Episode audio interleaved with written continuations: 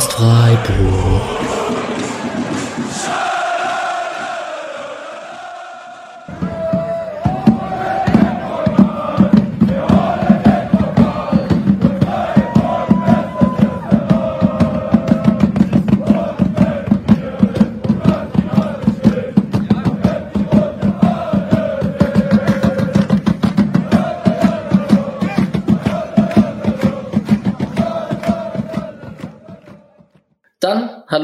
Und herzlich willkommen zur 199. Episode des Podcast Freiburg. Und wer sich gerade gewundert hat, so positive Sprechchöre gehört zu haben, obwohl ich persönlich und vielleicht auch meine zwei Mitstreiter, hallo lieber Nick. Hallöchen. Und hallo lieber Julian. Hi. Vielleicht genauso gebrochen sind wie ich. Ich bin's. Ich wollte eigentlich ein Agro sein in dieser Folge, aber ich kann es gleich sagen, ich bin eher leicht depressiv. Na, mal schauen, ob diese Folge dabei hilft, mir und vielleicht auch dem einen oder anderen Hörer oder Hörerin äh, so Vergangenheitsbewältigung zu absolvieren. Wir wollen trotzdem entgegen der Erwartung und entgegen des Folgentitels damit starten, einmal für den Donnerstag zu werben. Äh, Pokalfinale VfL Wolfsburg SC Freiburg in Köln. Der liebe Julian ist der Experte, der jetzt gerade erst Frankfurt gegen Wolfsburg gesehen hat und gesehen hat, wie man Wolfsburg schlagen kann, nachdem er nach der ganzen Berlin-Reisestrapazen sich noch ins nächste Stadium gedrückt, gedrückt hat. Respekt dafür. Ähm, erzähl doch mal ein bisschen und ich glaube, dann können wir alle drei einmal kurz äh, sagen, wer noch kein Ticket hat, fahrt dahin, unterstützt die Frauen. Äh, Pokalfinale, hoffentlich, vielleicht machen sie es ja besser als Freiburg im letzten Jahr, auch wenn die Wahrscheinlichkeit ähnlich, wenn nicht noch, wenn nicht sogar noch unwahrscheinlicher ist, aber da kann der Julian uns ja was dafür erzählen. Ja, genau. Also erstmal, wer, wer noch kein Ticket hat und sich noch holen möchte, also der W11-Block ist immer noch so viertel leer oder so. Das ist mittlerweile im freien Verkauf einfach auf der DFB-Homepage und da ist größtenteils nur Freiburger drin eigentlich, weil das war der erweiterte Block, der dann nach den äh, zwei Sitzplatz-Tribünen-Blöcken, äh, äh, die nur vom SC verkauft wurde, auch noch dem SC gegeben wurde. Ähm, man kann sich auch Stehtickets holen, aber da bin ich mir nicht sicher, inwieweit die es erlauben, dass man dann rüber zum SC-Teil der Stehtribüne kommt. Daher kann ich das nicht garantieren. Aber genau, W11 oder äh, so ist dann dementsprechend das einfachste Ticket. Ähm, und genau, ich habe die, die Wolfsburgerinnen angeschaut. Die Favoritenrolle ist brutal klar vom Finale, das ist eh klar. Der SC, ähm, kann man nachher nochmal kurz kommen, aber sagen, hat jetzt zum achten Mal kein, kein Spiel mehr gewonnen nach dem 1-1 gegen äh, Abstiegskandidat Duisburg. Das läuft alles so mäßig. Ähm, aber Wolfsburg, die lange Zeit mal wieder so völlig unverwundbar aussahen, diese Saison, bis äh, sie dann von Hoffenheim und Bayern ähm, geschlagen wurden, haben sich dann ähm, jetzt gegen Frankfurt schon ordentlich blamiert, würde ich sagen, mit einem 4 zu 0 äh, heimgeschickt worden im Waldstadion äh, vor, ich glaube, 17.000 Leuten waren es, 18.000 knapp. Ähm, und das gar nicht so, also nicht unverdient oder sowas, sondern das war schon einfach äh, clever, relativ simpel gehalten, so größtenteils einfach äh, mit vielen, vielen Duellen im Mittelfeld in den Griff bekommen und sich gar nicht erst einschnüren lassen und dann mit weiten Bällen hinter die äh, Wolfsburger Kette gekommen und die dann halt einfach im Laufduell immer wieder geschlagen, was eigentlich nicht gehen sollte. Und da waren echt einige nicht so gut. Ähm, Marina Hegering hat sich auch noch verletzt. Das mal schauen, weiß nicht, ob sie spielen kann am Donnerstag. Ähm, und äh, Hendrich in der Innenverteidigung sah auch nicht so gut aus. Und ähm, Lena Oberdorf hatte auf jeden Fall auch kein tolles Spiel, sehr, sehr viele Bälle verloren, sondern wenn der SC es schaffen kann, im Mittelfeld diese Präsenz irgendwie zu entwickeln und da Wolfsburg nicht in dieses Einschnüren, was sie so gerne sonst machen können, äh, kommen zu lassen, dann ist da schon vielleicht auch die kleine Chance noch drin. Äh, ich hatte es schon mal in der Sonderfolge, diese Wolfsburg-Finals waren selten krass überzeugend. Letztes Jahr gegen Potsdam ist mir was anderes, aber ähm, gut, sieht man jetzt dieses Jahr, dass da vielleicht auch schon ein bisschen was im Argen war. Und äh, trotzdem klar, also der SC ist nicht in guter Form. Ähm, aber also bei den Herren erinnere ich mich, dass Frankfurt auch ganz schön ins Pokalfinale gehumpelt ist damals gegen die Bayern und äh, dann auf einmal äh, das, das Spiel ihrer Saison rausgehauen hat. Also warum nicht? Daher, ich habe wahnsinnig Bock drauf. Nick und ich sind ja da und äh, das wird sehr, sehr cool. Und wenn alles doch nicht klappen sollte, dann schreit man halt einfach 90 Minuten lang äh, die Mannschaft vor, die sich auch echt verdient hat. Nick, du bist auch vor Ort. Ähm, heiß aufs Spiel. Ja, genau. Ich kann euch keine so krasse Detailanalyse geben, wie Julian es jetzt gemacht hat. Nee, ähm, aber ich freue mich auf jeden Fall auch. Ähm, ich war im Dezember schon mal beim Weihnachtsmatch vom, vom SC. Das hat auch sehr viel Spaß gemacht. Und alles, was ich bisher gesehen habe von den Frauen diese Saison, hat auch viel Spaß gemacht, auch wenn es momentan nicht so viel läuft, nicht so gut läuft.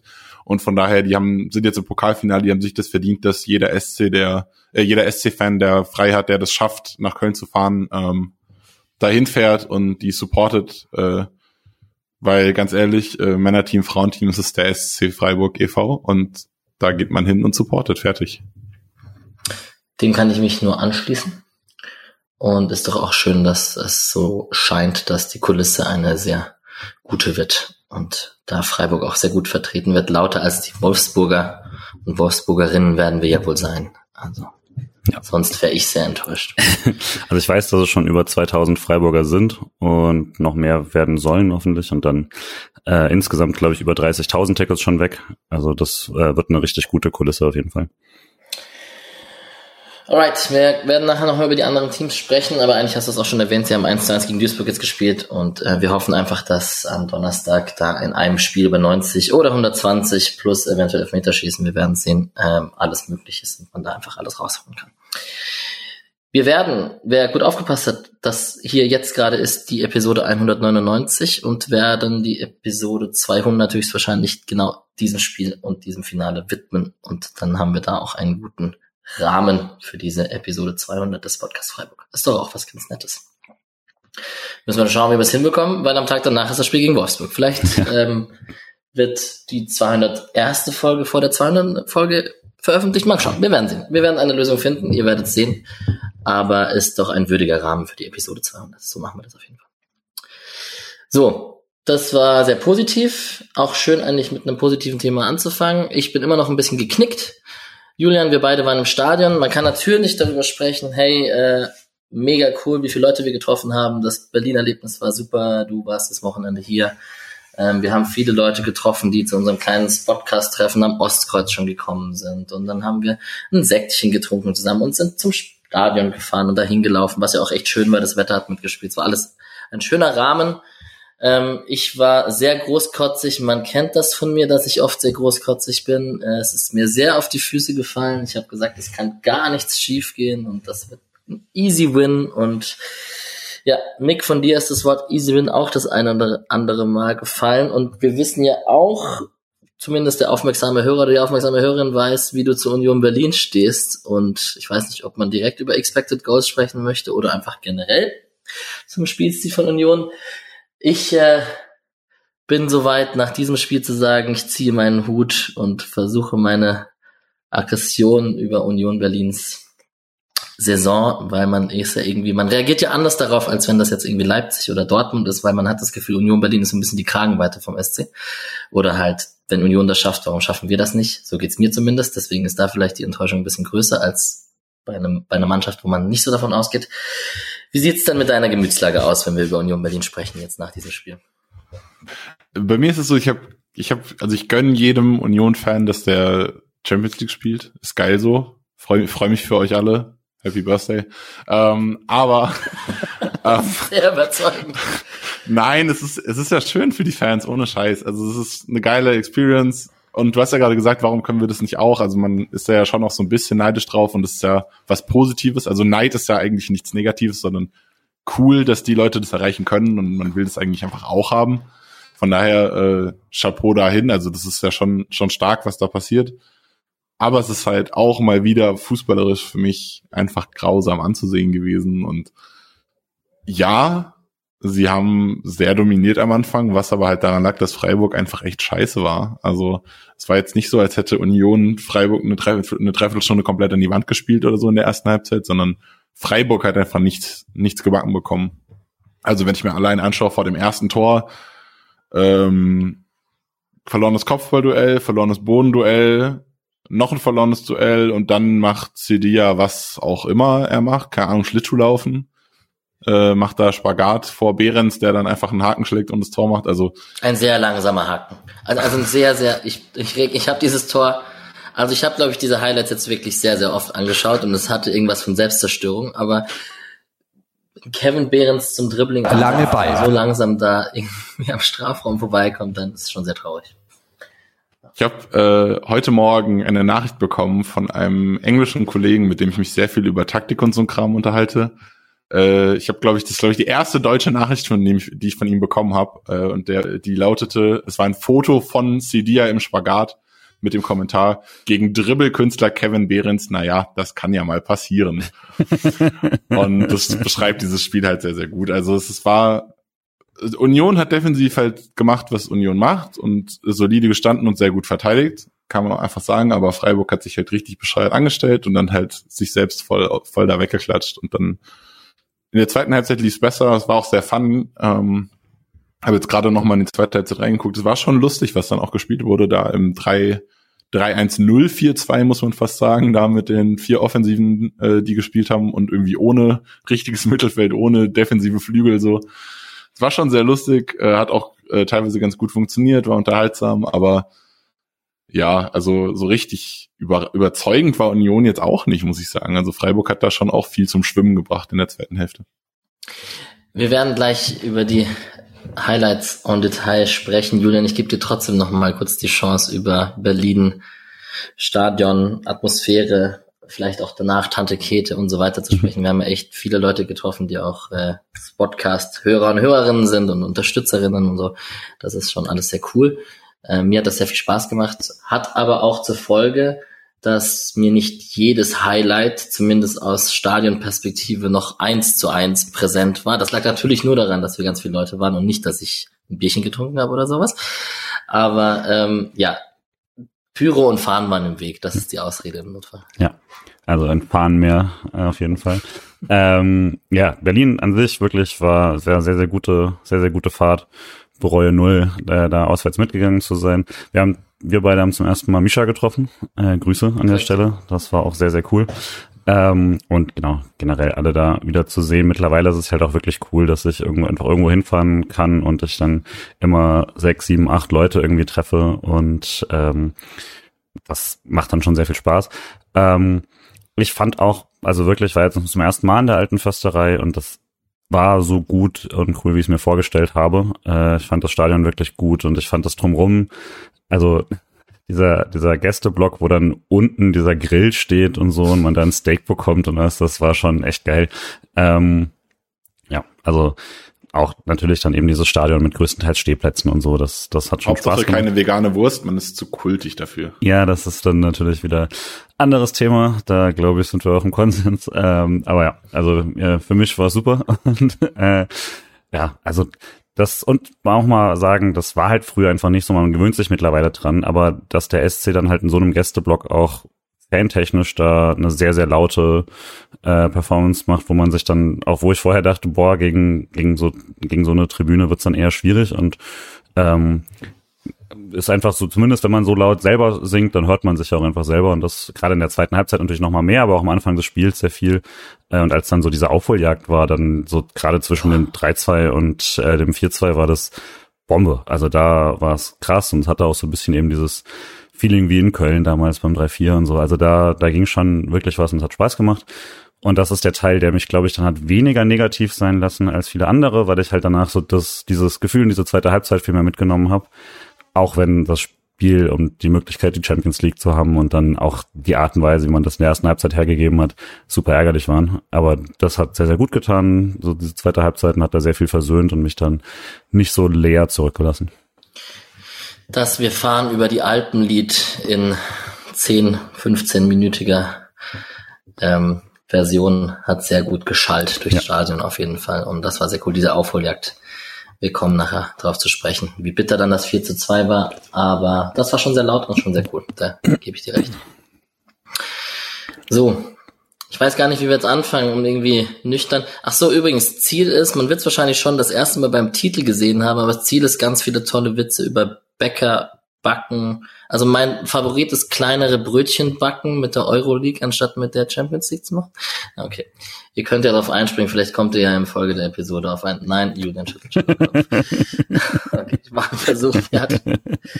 Lass uns ähm, gemeinsam Behrens pflücken gehen. Ja, ist auch gut. Ist auch gut. Ist sehr gut, jetzt über Folgentitel zu sprechen, die die Leute schon kennen, aber wir machen das. das gefällt Champions League Haberer oder nicht Haberer? Ja, ja, das hatten wir. Sowas in der Art hatten wir schon mal. Ähm, ich bin, ich bleibe bei Freiburg hat nichts gebacken bekommen. Ähm, gut. Union Berlin. Äh, Julia, Nick, ich weiß nicht, komm, Nick ist doch Union Berlin-Experte. So viel wie du dich mit denen beschäftigt hast, musst du doch sich auch gut auskennen. Gab es irgendwas Überraschendes an dieser Aufstellung oder wir können es taktisch ja gemeinsam besprechen mit der Freiburg-Aufstellung und es war natürlich zu erwarten, dass Union mit ihrem 3-5-2, wie auch immer man es nennen möchte, spielt. Und die Frage war eher, wie Freiburg darauf reagiert mit dem Personal. Aber dass, dass Union so spielt, wie sie spielen, Union ist ja jetzt keine Mannschaft, die so viel rotiert in ihrem System. Right? Das ist korrekt. Im System rotieren sie nicht viel. Was mich aber doch sehr überrascht hat, ist, dass sie mit Andras Schäfer gespielt haben, statt mit Aisa Leiduni. Ähm, was das Spiel schon ein bisschen verändert, weil Leiduni kam ja im Winter und hat schon eine spielerisch nochmal eine andere Komponente reingebracht.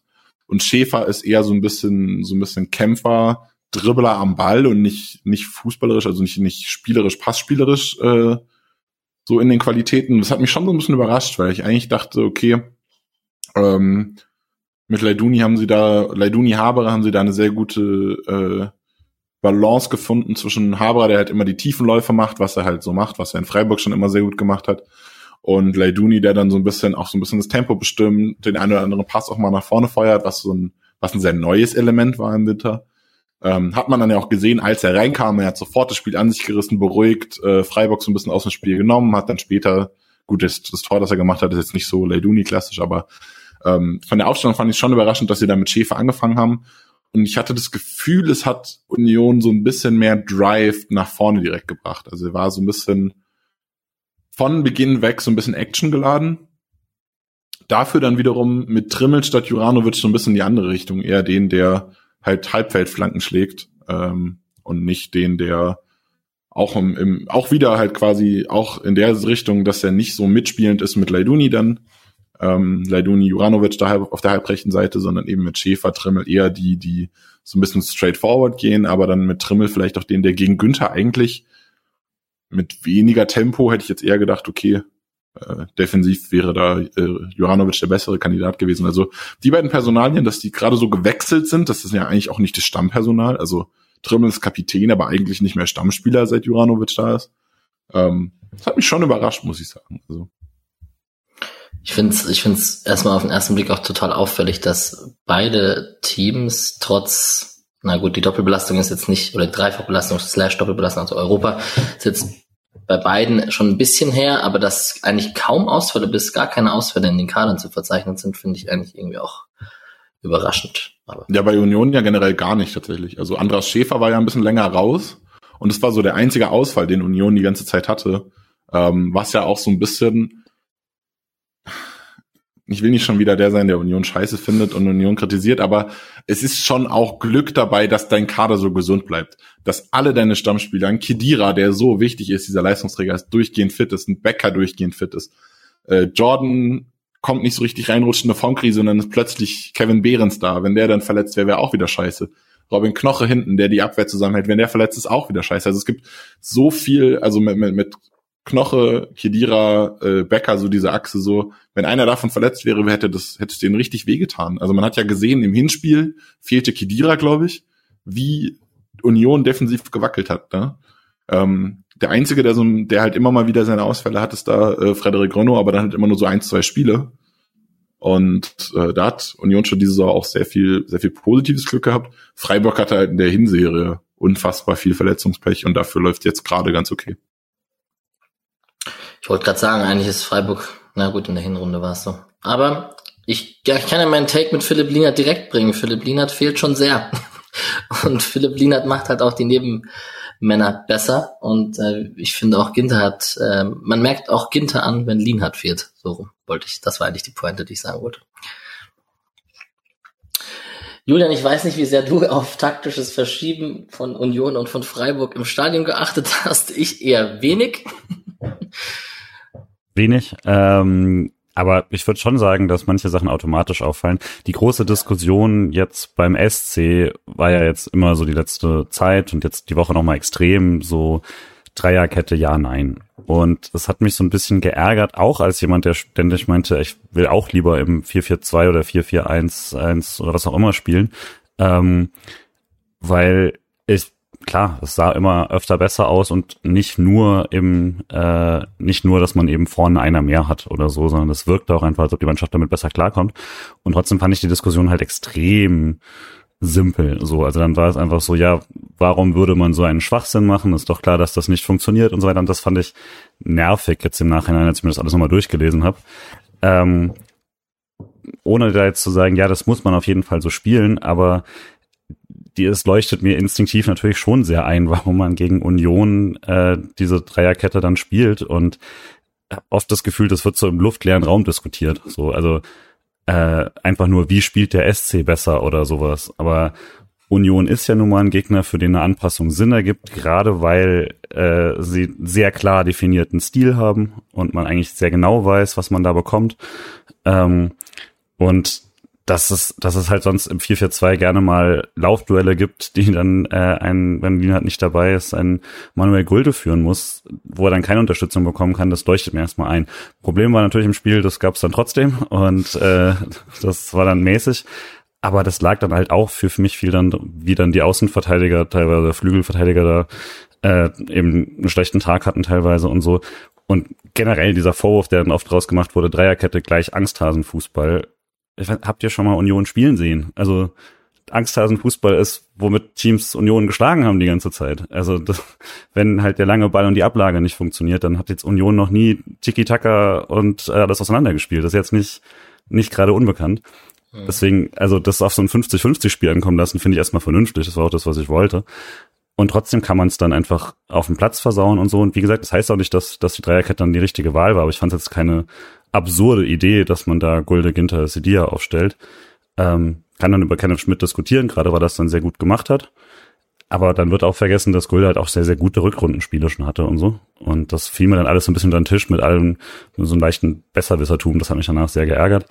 Ähm, und letztes Jahr eben im letzten, also das quasi exakt gleiche Spiel letztes Jahr ähm, äh, am Saisonende hat man ja durchaus dann eben offensiver mit so einem 4-4-2 versucht und da hatte man die schnellen Innenverteidiger und man wird auch überrannt. Also äh, so einfach ist es dann halt auch nicht. Sorry für den längeren Monolog.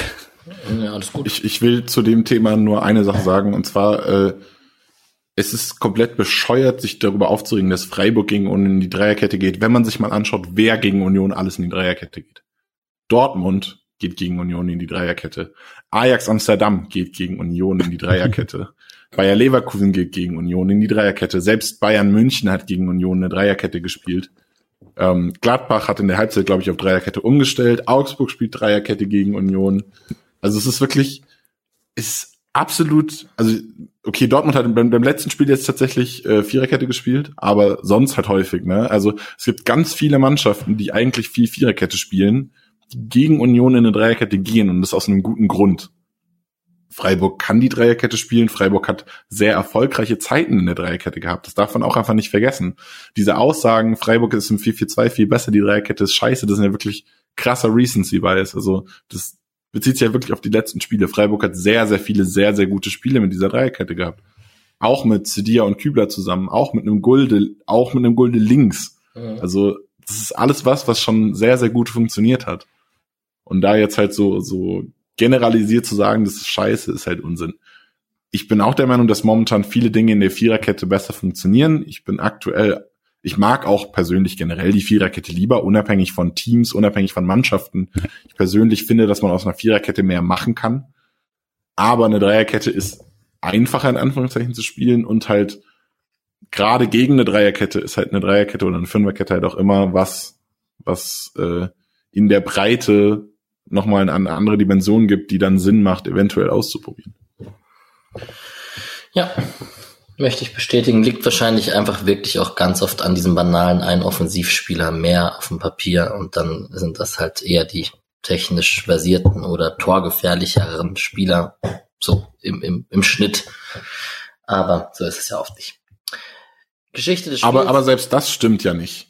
Also wenn, wenn du dir das Spiel anguckst, ja, das 1 zu 0 ist gefallen, als fünf Defensivspieler auf dem Feld waren, aber das 2-0, 3-0 und 4-0, äh, das 2-0, 3-0 und 4-2, die drei Tore sind gefallen, als, also in der 32. kam Roland Scholle rein, dann hast du einen Offensivspieler mehr, dann hast du auch nur noch vier Defensivspieler, dann ist es 2-0 gefallen, dann ist es 3-0 gefallen.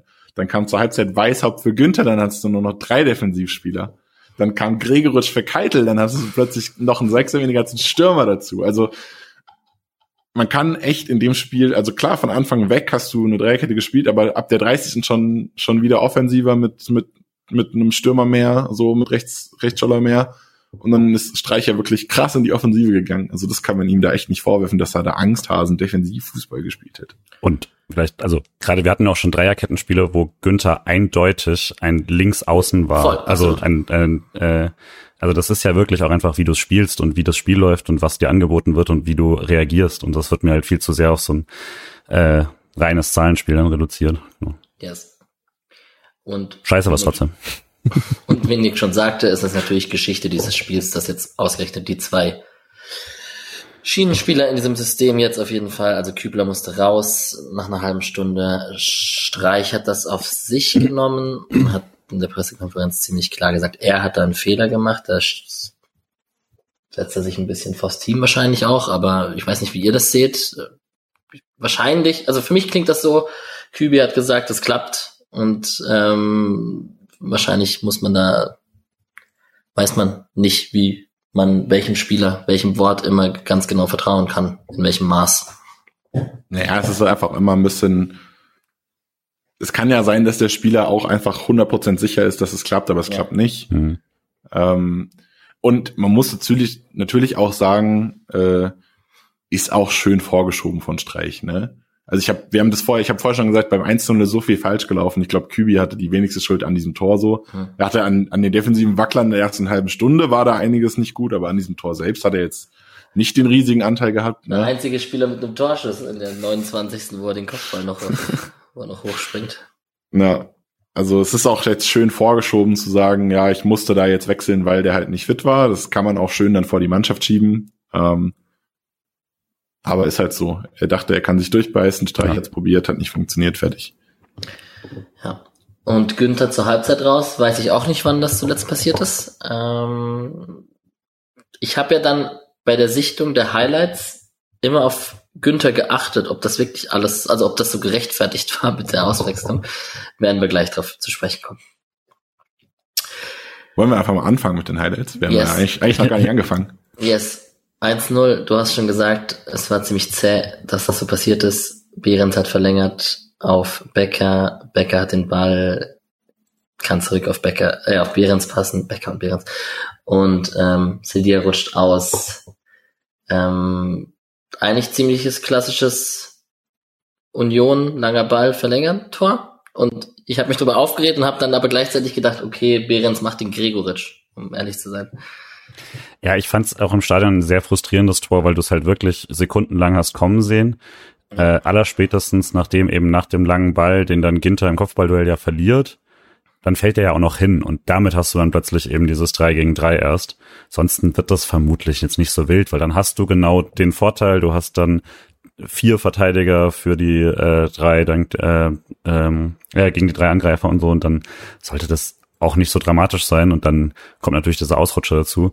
Ich finde bei dem Dribble-Move, glaube ich, mit am schlimmsten, dass der eigentlich, also ihr habt schon gesagt, sehr langsam, aber irgendwie, also er, er, er, er schiebt ihn ja quasi mit dem rechten Bein nochmal weg aus Versehen und muss ihn sich nochmal zurechtlegen und hat halt immer noch Zeit dafür. Und dann geht er auch noch durch die Beine von äh, Ginter. Also man, man muss halt dazu oh. sagen, dass, dass Sidia halt nicht nur sich selbst aus dem Spiel ja. nimmt, sondern er, er haut sich auch direkt in den Laufweg von Ginter, dass Ginter einen Bogen um ihn laufen muss. Also wirklich, es ist kein Vorwurf, es kann passieren, dass man ausrutscht, ne? Gar kein Problem. Ist halt so scheiße gelaufen.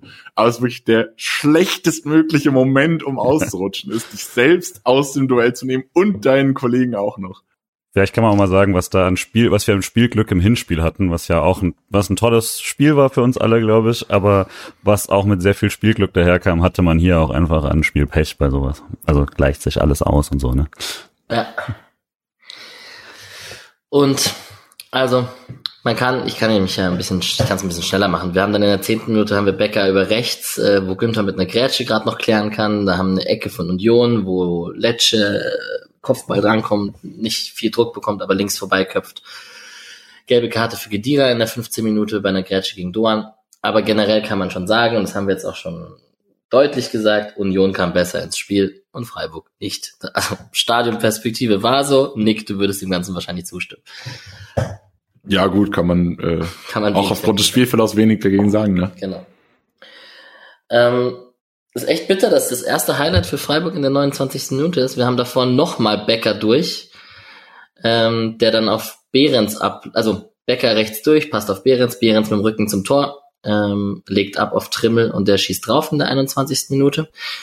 Ähm, da war so eine erste Szene, wo ich dachte, okay, Günther hat so Geleitschutz zu Becker, lässt den Pass in die Mitte zu und da Streich ja deutlich gesagt hat, dass man auf der linken Seite nicht so gut verteidigt hat, habe ich da wie gesagt schon ein bisschen drauf geachtet und das ist wahrscheinlich so eine Situation, wo man gesagt hat, hey, lass die Flanke nicht zu oder sei eng dran an ihm, du bist schnell genug, I don't know. Wahrscheinlich geht's in die Richtung, Julian nickt. Ja, fand ich halt auch tatsächlich so sehr, sehr sichtbar. Gut, das war halt auch direkt vor unserer Seite, ne? Kommt dann dazu. Äh, aber das, da haben wir uns auch alle sehr, sehr aufgeregt über die, das war jetzt nicht nur da halt in der Szene, sondern immer wieder so ein, wo ich auch dachte, boah, das ist tatsächlich dann mal ganz simpel individuell nicht gut genug, also im, im Defensivverhalten und das sieht man nicht so oft beim SC, deswegen fällt es auch mehr auf, aber ähm, also ist ja wirklich keine Mannschaft, bei der es irgendwie jetzt an ähm, Qualität gegen den Ball mangelt oder eben an, an Einsatzwille sowieso nicht. Und deswegen war das dann schon komisch, dass es mehrfach auch auf der rechten Seite mal fand ich, aber da hat Union einfach nicht so viel drüber gespielt. Und ähm, also auf deren, deren linken Seite.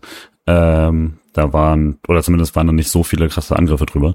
Und äh, da war es dann schon auffällig. Es war jetzt auch nicht, dass man da eingedrückt wurde, möchte ich nur mal vielleicht sagen, aber man hat halt selber einfach so gar nichts hinbekommen mit dem Ball, dass es dann umso mehr auffällt, wenn man dann auch nicht in der Lage ist, das einfach zumindest so wegzumoderieren. Fandest du, das war so ein also ich, für mich war es nicht das erste Mal in der alten Försterei. Ähm, fandest du das war so, dass sich das auch hitzig vom Stadion, Atmosphäre etc. auf den Platz übertragen hat, wie man dem Stadion ja oft nachsagt? Weiß ich gar nicht jetzt in dem Fall. Also da wirkt es schon auch einfach so, dass dass Union halt das, weiß ich gar nicht. Ähm, das wirkte schon einfach so, dass Union das, also dadurch, dass sie halt besser im Spiel waren, kommt es dann auch so rein natürlich, aber es weiß nicht, also dadurch, dass sie einfach äh, gegen das Union gegen den Ball das, das so stark im Griff hat und Freiburg da so wenig Lösungen gefunden hat, wurde es dann auch, glaube ich, einfacher selber. Ähm, also Freiburg hat halt trotzdem immer wieder versucht, was zu machen und hat so schlecht gespielt, dass man dann die Ballgewinne hat von Union und trotzdem keine Freiburger Gefahr, was ja so ein bisschen de, das Schlechteste aus beiden Welten ist. Also sollte es ihnen eigentlich nicht die langen Bälle geben und wenig dazu beitragen, selber wenigstens mal gefährlich zu werden. So war es dann schon schon tough. Ähm, Stimmung fand ich gut, aber äh, jetzt nicht irgendwie ähm, ein, also nicht so, dass ich dachte, boah, hier äh, musst du echt aufpassen, dass, dass Freiburg sich nicht klein fühlt oder so. Das würde ich jetzt, fand ich jetzt übertrieben. Ja.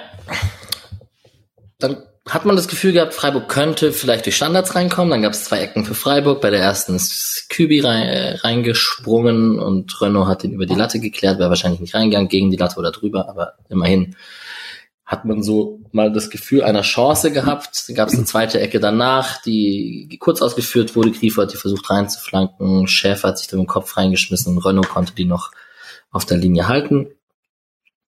Dann kam besagter Wechsel. Schalay für Kübi. Eigentlich relative 1 zu 1 Wechsel und man hat Schalay da auf die Schiene gezogen. Wie, wie überraschend findest du das, Nick, dass man das dann so löst?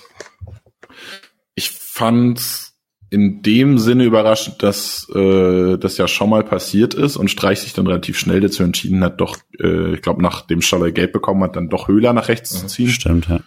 Ähm, würde aber behaupten, dass man einfach diese Physis von, von Höhler, also Scholler ist auch ein physischer Spieler, aber eher weniger in der Luft halt, sondern mehr am Boden, äh, im Anlaufen, im Kämpfen so. Ähm, man wollte halt vielleicht, also gehe ich von aus, mit, mit Höhler einfach diesen, diesen Stürmer vorne drin haben, der auch mal einen hohen Ball, einen hohen Ball irgendwas machen kann. Ähm, wäre jetzt so mein Tipp gewesen, wäre mir persönlich jetzt relativ egal, wenn ich bedenke, dass du da halt gegen äh, Döki, Knoche und Leitch eh kein Land siehst. Ähm, dann ist mir auch scheißegal, wer da vorne drin steht, aber ja, keine Ahnung. Also ob Schalle oder Höhler macht für mich jetzt wenig Unterschied. Das ist ein sehr, sehr offensiv veranlagte rechte Seite. Würde behaupten, wahrscheinlich spielt äh, Schaller in neun von zehn Spielen ein bisschen besser sogar. Hm.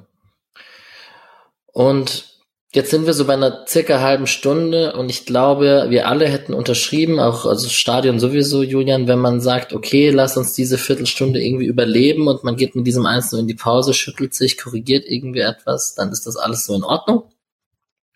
Aber dann ist eine Viertelstunde passiert, die zum Vergessen ist und die das Spiel halt nahezu unmöglich macht zu drehen. Nicht ganz unmöglich, reden wir gleich drüber, aber Dennoch ist dann halt die große Ernüchterung passiert, alles auf unsere Kurve, auf unsere Freiburger Kurve. Und ähm, ich, äh, auch ein Teil meiner Enttäuschung ist natürlich, dass ich meine Fresse sehr weit aufgerissen habe, aber auch sehr viele Union-Freunde, sowohl bei mir im eigenen Fußballverein als auch im sozialen Umkreis habe und so.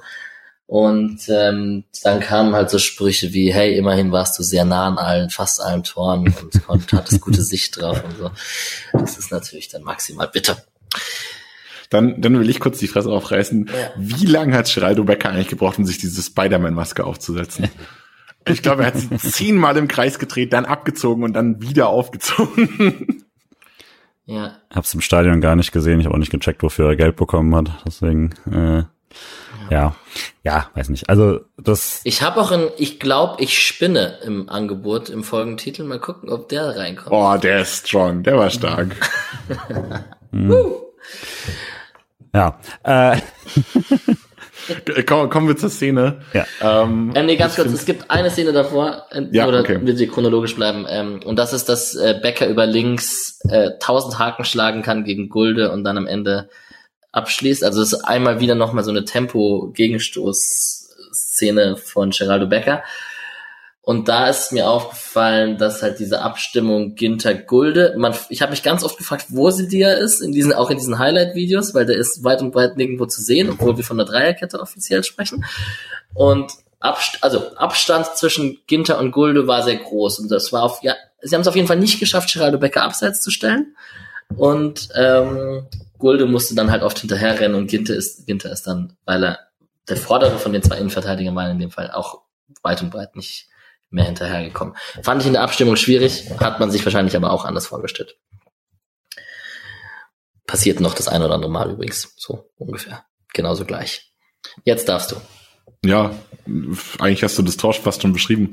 äh, langer Ball kommt halt bei, bei Becker an, äh, Gulde tritt auf ihn raus, Becker lässt sich sehr tief fallen, Gulde läuft gefühlt bis zur Mittellinie oder so noch zurück, lässt sich einfach mit einer Körpertäuschung austribbeln, von hinten haut er dann irgendwie eine Grätsche in Richtung Ball, aber auch irgendwie so einen Meter vorbei. Und dann, was, das, also das war wirklich der Moment, wo ich mir so dann, als ich Real Life geschaut habe, dachte, okay, ja, hier hat sich Günni jetzt gerade die Auswechslung verdient, weil er halt einfach irgendwo steht, mhm. anstatt einfach einzurücken mhm. und diese, diese Lücke aufzunehmen hinten. Also es ist ja, es wäre ja wirklich nicht schwer gewesen, äh, für, für Günni da einzuziehen, äh, die Viererkette dicht zu machen, dann quasi und Höfler bleibt davor und attackiert, aber Güni startet irgendwo, Höfler hat attackiert und dann weiter hätte ein riesiges Loch. Und natürlich nutzt Union sowas aus. Also das ist, was Union macht, so. Ich möchte Günni so ein bisschen in Schutz nehmen, weil. Weil du Knoche diesen Pass nicht zutraust. A, äh, A das.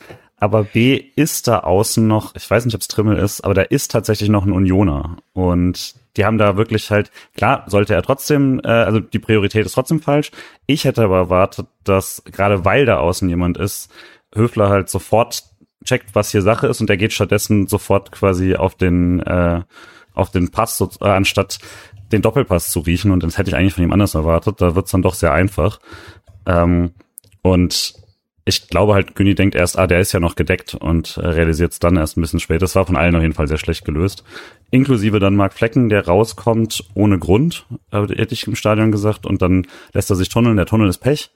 Aber das Rauskommen, also das ist ja immer, das fällt hat, Sascha Feld hat auch nochmal geschrieben, aber das hat man dann auch schon echt direkt. Da steht halt dann genau, also so, dass er äh, keine Zeit groß zum Reagieren hat, aber auch jetzt vom Tor nicht viel mehr wegnimmt, als er auf der Linie machen würde, weil die, der Winkel ist eigentlich schlecht und ähm, das dann auch blöd. Äh, war insgesamt eine super unglückliche Szene. Stark auch gespielt, der Doppelpass, aber das war schon schon ein Verhalten von in Sachen Abwehr, was ich so beim SC nicht erwartet hätte. In restliche Innenverteidigung hätte eigentlich auch noch anders schieben können, ne? Also äh, ja, Ginter auch Ginter, früher rüber, ja. Auch Ginter kann da genau kann rüber und äh, weil er hat ja Sidia, also ja, war von allen nicht schön. Also das, das war das Tor, wo ich am ehesten gesagt habe, okay, das hat sich Union einfach voll verdient, geil hm. gespielt, hm. fein, fein so. Alle anderen Tore waren halt eher reingelegt. Ja, ja, ja, ja. Und ich wollte eigentlich noch Kreisliga Alex einbringen, der ausrastet, wenn Außenverteidiger einfach nur im Raum stehen, ihre Position gegen den Ball halten, obwohl sie keinen Gegenspieler da haben, nur um da zu stehen, weil sie da auf dem, auf dem Reißbrett stehen sie da. Aber ähm, bitte rück doch ein oder such dir irgendeinen Gegenspieler, wenn du da keinen hast, sonst bist du halt tot. So, das wollte ich kurz loswerden. Um nix Günni-Schelte zu unterstreichen. Ja, und eigentlich komisch, wenn du sagst, wie lange hat er gebraucht, um seine Maske anzuziehen, weil dann ist ja zwischen der 36. und der 38. Minute noch weniger Zeit äh, zwischen 2-0 und 3-0. Ich glaube, der Jubel dauert doch nicht viel, viel, viel länger, aber er läuft halt, seine ganze Mannschaft läuft ihm halt hinterher, will mit ihm jubeln, aber er läuft mit dieser Maske weg und dreht diese Maske im Kreis. Also es war schon, war zum, zum Fernsehanschauen so schon eine sehr, sehr kuriose Szene. Ja, wir lachen übrigens zu wenig und die Folge ist mir zu humoristisch. Ich, äh, ich, ich, ich sortiere das mal in Richtung Galgenhumor ein, dann kann ich damit leben. ja, ähm, war eine Ecke, ne? Und Schalay hat sie war versucht rauszuköpfen und Knoche kam am Ende. Das war ein Freistoß. Das war ein Freistoß, das recht. Und äh, Knoche bekommt den Ball, legt auf Becker ab und der hat offensichtlich gerade in der Situation durch das eben gefallene Tor das Selbstvertrauen, um da einfach so trocken, rotzfrech drauf zu zünden. Ich, ich kritisiere mal Keitel in der Situation, Nick, weil von dir kann man das wahrscheinlich nicht erwarten mit deiner Keitel-Liebe.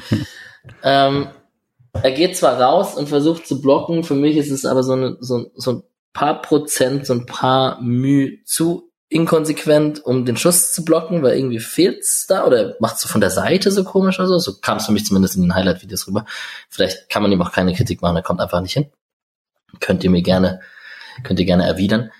Ähm, der Schuss ist krass, der Schuss ist gut, er trifft den Satt, der ist stark und geht da rechts unten zwischen den Beinen rein. Und dann ist trotzdem die Frage, ob man über Flecken sprechen muss oder nicht, Julian. Also im Stadion war ich schockiert, weil man sieht da, man sieht die Linie nicht so ganz, äh, wenn man da drin steht, ähm, durch die Art des Blocks und des, den Bau und so. Und ich war halt zu 1000 Prozent sicher, dass er den hat, bis die plötzlich gejubelt haben. Also für mich war das gar keine Frage, dass er den, dass er den hat, weil er, ich sehe ja, wie er runtergeht, ich sehe, dass er rechtzeitig unten ist und plötzlich ist der Ball drin und jetzt im Nachhinein wird dann auch irgendwie, äh, geschrieben, er ist zu weit links oder sowas, er macht einen Schritt in die falsche Richtung. Er ist trotzdem rechtzeitig unten. Er ist da, er hat die Arme nur nicht unten. Weil er, und ich glaube, das liegt an der Schusshaltung von Becker, die halt auch sehr, sehr geil ist, aber dass er mit einem, ähm, mit einem Aufdotzer rechnet oder so. Also der, die Hände sind einfach deutlich weiter oben und das äh, ist man von Mark Flecken nicht gewohnt. Vielleicht war er mit dem Kopf halt schon in England. Bam. Bei Brentford. Boah. Ah, das ist übel. Also ich, will, ich bin schon, also ich will nicht, dass ich glaube nicht, dass das war jetzt nicht ernst gemeint, aber ich glaube schon, dass, dass er den halten. Ich habe schon immer gesagt, so einen Fliegenfänger brauchen wir nicht und Atubolo soll endlich spielen. Die letzten zwei Spiele kann für mich auch äh, Atubolo ins Tor und dann. Also ich habe ja immer sehr Reisende viel, soll man nicht aufhalten. sehr viel Mark Fleckenlob gehabt in diesem Podcast. Ich finde schon, dass das kein kein gutes, kein guten zwei Situationen waren. Äh, ganz kurz eingeschoben falls diese Woche äh, der Fleckentransfer offiziell wird, Verabschiedung im äh, Moosfeld-Stadion und dann am 34. Spieltag Atubolu, oder? Würde ich voll sagen, tatsächlich, ja. Also, also fa falls es offiziell wird, wissen wir ja nicht. Also es kann noch sein, dass es sich rauszögert. Aber könnte ich mir tatsächlich sehr gut vorstellen. Streich macht es ja gerne, wenn irgendwie die Saison gegessen ist, wo ich dann leider von ausgehe, so dass dann nichts mehr nach oben geht. Ähm, am 34. Spieltag. Atubolo und Petersen von Anfang an, oder was? Ja, ja, Ahnung. Ja, Petersen kann man machen, aber Atubolo auf jeden Fall und vielleicht irgendwie noch mal ein Röhl rein oder so. Also so ein, zwei, ein, zwei Talente.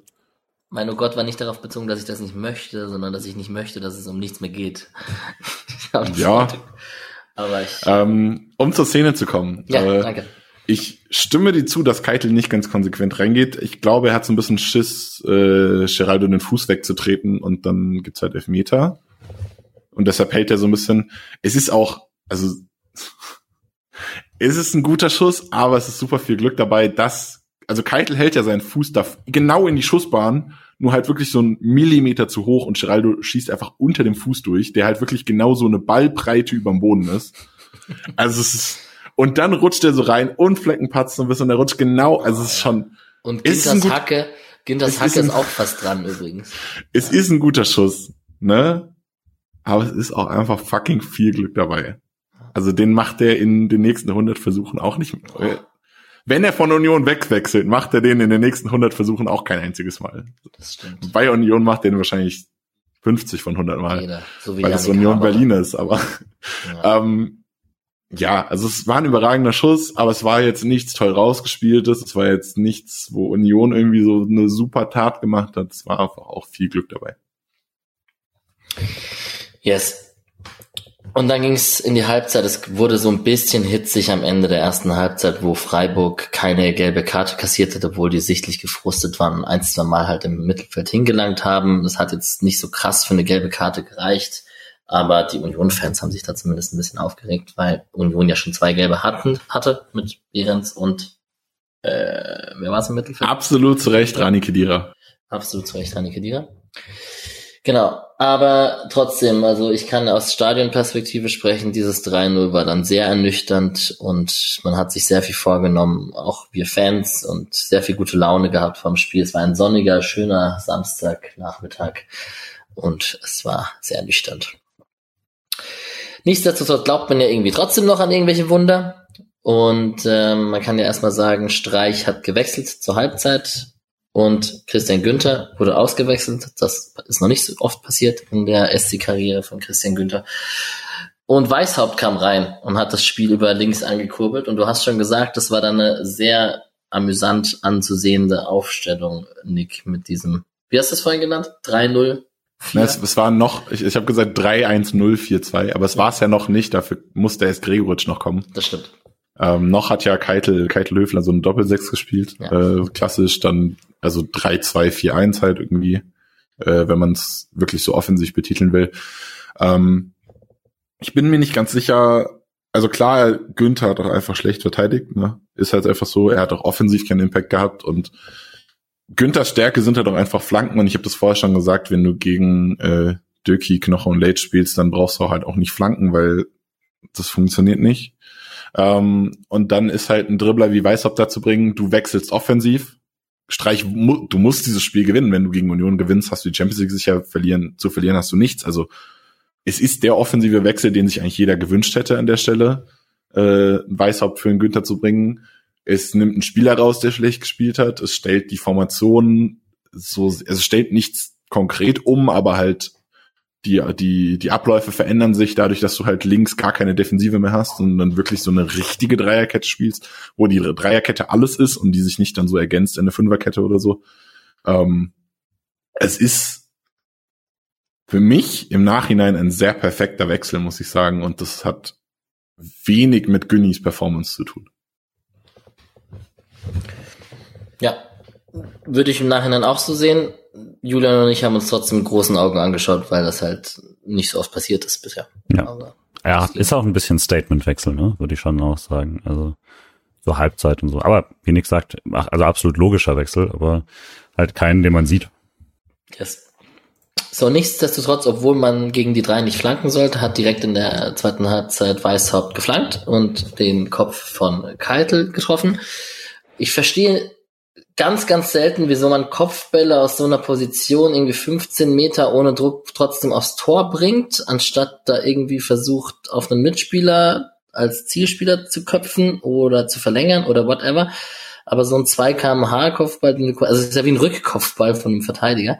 Das habe ich selten verstanden. ist wahrscheinlich leichter gesagt als getan gerade von mir, aber ähm, Ja. dass er den da oben in den Winkel rein loppt, mit dem Kopf ist dann doch sehr unwahrscheinlich. Darf nur Gregoritsch bei uns, ne? Ja. Weil der kann ihn halt auch aus 15 Metern. Ich weiß gar nicht, äh, im Stadion dachte ich, das habe ich jetzt bis seit ein bisschen weniger so aus im TV, dachte ich ja, er will einfach äh, Höhler ähm, quasi so eine Vorlage köpfen. Aber ähm, jetzt aus dem Winkel der Kamera sah es nicht mehr ganz so aus, weiß nicht genau. Ich würde behaupten, dass es einen sehr großen Unterschied macht, wie die Flanke kommt. Ähm, ob das halt sinnvoll ist oder nicht. Äh, wenn Günni da eine Flanke schlägt, hat die Flanke deutlich mehr Power ja. und sie zieht eben zum Spieler. Das heißt, wenn du deinen Kopf dagegen hältst, hat die ja durch diese entgegenläufige Bewegung hat die sehr viel mehr Druck dann in Richtung Tor. Wirst du dümmer. Genau, du wirst sehr viel dümmer, weil es deinen Kopf halt vollkommen trifft, aber du hast halt auch dann haust auch sehr viel mehr Druck in Richtung Tor dadurch ohne so viel Power von deinem Kopf mitzugeben. Und äh, jetzt die Flanke war halt von Weißhaupt zum Tor drehend, das heißt nicht so diese gegenläufige Bewegung, die Druck erzeugt, ähm, und dann halt auch von Weißhaupt. Weißhaupt ist ja niemand, der so Powerflanken spielt, sondern der dreht die ja eher so ein bisschen weicher und dann ist es halt einfach nichts, was zum Tor kommt. Normalerweise, wenn eine Flanke von links kommt, ist die halt anders. Also, ja, in der Situation stimme ich zu, das Quatsch, den aufs Tor zu bringen, aber ich kann schon verstehen, warum er es tut. So aus Gewohnheit ist das eigentlich eine okaye Aktion. Yes, und bevor äh, Sidia und Keitel ausgewechselt wurden für Gregoritsch und Kens Schmidt, äh, gab es noch eine Situation, die auch sehr lange in den Highlight-Videos von, von zumindest in dem Highlight-Video von Sportstudio, was ich vorhin lange geguckt habe, gezeigt wurde, wo Geraldo Becker einfach so gefühlt eine halbe Minute durch, den, durch die gegnerische Hälfte spaziert, bevor er richtig angegriffen wird. Und die haben es richtigerweise, auch der Kommentator von dem Highlight-Video dann gesagt, so mit sehr viel Respekt von Freiburger Seite. Aber es war wirklich Geleitschutz Höfler, Geleitschutz Ginter, glaube ich, und am Ende Sedia, der sich nicht getraut hat, rauszurücken, obwohl kein Gegenspieler hinter ihm war. Ist am Ende ist nichts passiert, am Ende resultiert daraus eine Reingabe, die raus, also abgeblockt wird und dann Schäfer irgendwie links vorbeischießt. Aber das war schon ätzend zu sehen, muss ich ehrlich sagen. Ja, ist halt die klare Konsequenz daraus, dass Geraldo Becker in der ersten Halbzeit drei, vier Mal, wenn jemand auf ihn rausgerückt ist, den so richtig komplett auseinandergenommen hat. Ja. Und da haben halt einfach hinten alle gesagt, ja, wir bleiben jetzt einfach hier drin. Was, was willst du tun? So dieses Klasse, was willst du tun, Junge? Mach doch, mach doch. Und es hat funktioniert, wenn man ehrlich ist. Also, das ist, das ist ja das, was mich bei Union manchmal so ein bisschen nervt, dass so dieses passiv sein und sagen, was willst du tun? Komm, mach doch. Ist meistens das, was gegen Union tatsächlich am besten funktioniert. Hm. Tja. Gregoritsch und Schmidt kamen rein. Ähm, jetzt, spätestens jetzt, äh, sah es sehr lustig aus mit der Aufstellung, war sehr offensiv, logischerweise, 56. Minute. Und es hat keine drei Minuten gedauert. Es war jetzt kein direkter Effekt, oder ich weiß gar nicht ehrlich, wie diese Ecke zustande kam kann ich mich aus Stadionsicht nicht mehr eins zu eins dran erinnern. Hat auch kein Highlight-Video hergegeben. Ich glaube, das war so ein Union-Fehler. Aber weiß auch nicht mehr genau. Ich würde behaupten, es war gutes Gegenpressing von Roland Scholloy, aber man kann auch sagen, es war ein Union, Union Fehlpass, aber äh, also ein Scholloy, erzwungener Fehlpass.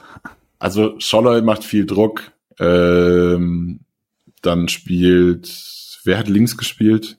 Roussillon den Ball late in die Füße, der hat auch viel Druck und dann versucht der irgendwie eine Lösung nach vorne rauszubringen und spielt halt Scholle in die Füße und dann startet er in die Tiefe und holt da die Ecke raus.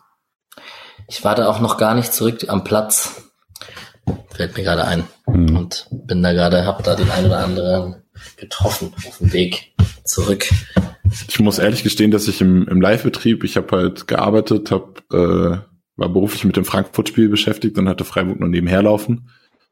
Und das war das dann der Moment, in dem äh, da der das Video abgebrochen ist und dann, also so in der, also kurz nach dem Wechsel, ich dachte so, ach, fahren, jetzt wird's lustig. Und dann hat das, das nicht mehr funktioniert und dann dachte ich mir so, ja gut, das ist jetzt aber auch kein Problem und habe mich wieder auf Frankfurt konzentriert und dann lief halt kein Freiburg mehr. Entsprechend habe ich diese Tore live komplett nur über Ticker mitbekommen. Nichtsdestotrotz werdet ihr die nächste halbe Stunde trotzdem voller Expertise analysiert bekommen. Und das erste der Tore der zweiten Halbzeit war Guldes Kopfballtor. Mich persönlich freut sehr für jemandem, also erstmal kann Gulde nicht immer für jedes Laufduell gegen Geraldo Becker etwas dafür, dass er langsamer ist. Und zweitens freut es mich einfach. Gulde war jetzt auch wichtig, diese Rückrunde in vielen Spielen und musste einspringen für Lienhardt und etc. Hat auch gute Spiele gemacht. Dann freut es mich tatsächlich auch, dass ausgerechnet er auch dann mal trifft. Und so, der Start der Aufholjagd eigentlich werden hätte sollen.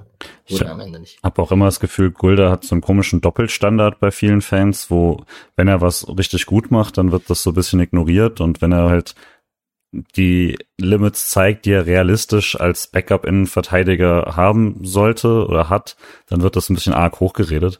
Liegt auch immer daran, dass man halt einen sehr talentierten Innenverteidiger hinten dran hat und sowas. Es ist dann immer so ein Punkt, aber ähm, ja, wie gesagt, freut mich, hat mich auch gefreut. Im Stadion dachte ich, das Ding zählt nicht, weil er so frei war und so hoch stand, dass ich dachte, der Schiri hätte abgepfiffen oder so. Das war ein bisschen abstrus, weil es halt, er kam da so angelaufen und so wenig Gegenwehr und so. Äh, war cool. Ja, es war wirklich gar keiner da. Also wirklich niemand. Das, das war sehr, sehr unterhaltsam. Der steht wirklich, der springt am 5-Meter-Raum hoch und keiner ist da. Also es ist schon so, so gut, wie ich vorher gesagt habe, dass Union Flanken verteidigt und dass du da nicht flanken kannst. So scheiße war diese Ecke verteidigt. Also war schon, war schon übel. Standard. Zu Gulde nochmal, ähm, es ist immer ein bisschen schwierig, weil Gulde ist halt über Jahre dieser, dieser zuverlässige Backup gewesen und man kann ihn auch starten und dann macht er so sein Ding und das macht er gut und dann ist alles fein. Aber er bringt halt nichts mehr. Also er bringt keinen, keinen positiven Sparks in die Richtung. Deshalb geht er so häufig unter, weil er halt, wenn Gulde ein gutes Spiel macht, dann kriegst du von ihm einfach nichts mit. Der ist nicht da quasi in seinem Spiel, was ja geil ist als Innenverteidiger. Du hast alles weggeräumt, was weg, wegzuräumen gibt. Du bist nicht negativ aufgefallen, das ist dein Spiel. Aber er macht halt auch nichts offensiv positiv. Und das ist halt Gulde und deshalb kriegt er selten so viel Liebe. Aber muss halt auch ganz ehrlich sagen, wenn du halt diese Rolle hast, du bist immer der solide Backup, der immer liefert und äh, du kannst ihn immer reinbringen und dann liefert er und dann hast du so viele und es sind diese Saison echt viele negative Ausrutscher bei Gulde gewesen dann ist halt diese Rolle als solider Backup halt dann auch irgendwann weg und da muss ich dann auch sagen, wie, wie Julian gerade so ein bisschen angedeutet hat, dann will ich halt schon eigentlich eher die Talente sehen. Dann will ich eher einen Schmidt sehen, der, der ja auch schon mehrfach gezeigt hat jetzt, dass er Fun offensiv spielen kann und dass es Spaß macht, was er tut. Ja, ist halt immer so ein bisschen schwierig. Wenn Gulde einen guten Tag hat, ähm, was ja häufiger als nicht der Fall ist eigentlich, wenn wir ehrlich sind, äh, ist Gulde ein sehr solider Bundesliga-Innenverteidiger. Aber wenn er halt einen schlechten Tag hat, dann bringt er halt wirklich nichts dem Spiel. Schöne Ecke von Grifo was trotzdem. Schöner ja. Kopfball von ihm auch. Äh, auch wenn die nicht so ganz hervorragend verteidigt wurde, soll das mal das Tor jetzt nicht schmälern. Ja, er stand da ja auch in der Luft, also das war richtig geil. Gute Airtime steht, stimmt, steht da bei mir auch. Ist ja auch einfach ein guter Laufweg, dass er so frei ist. Das, ja. Also. ja, ja, ja.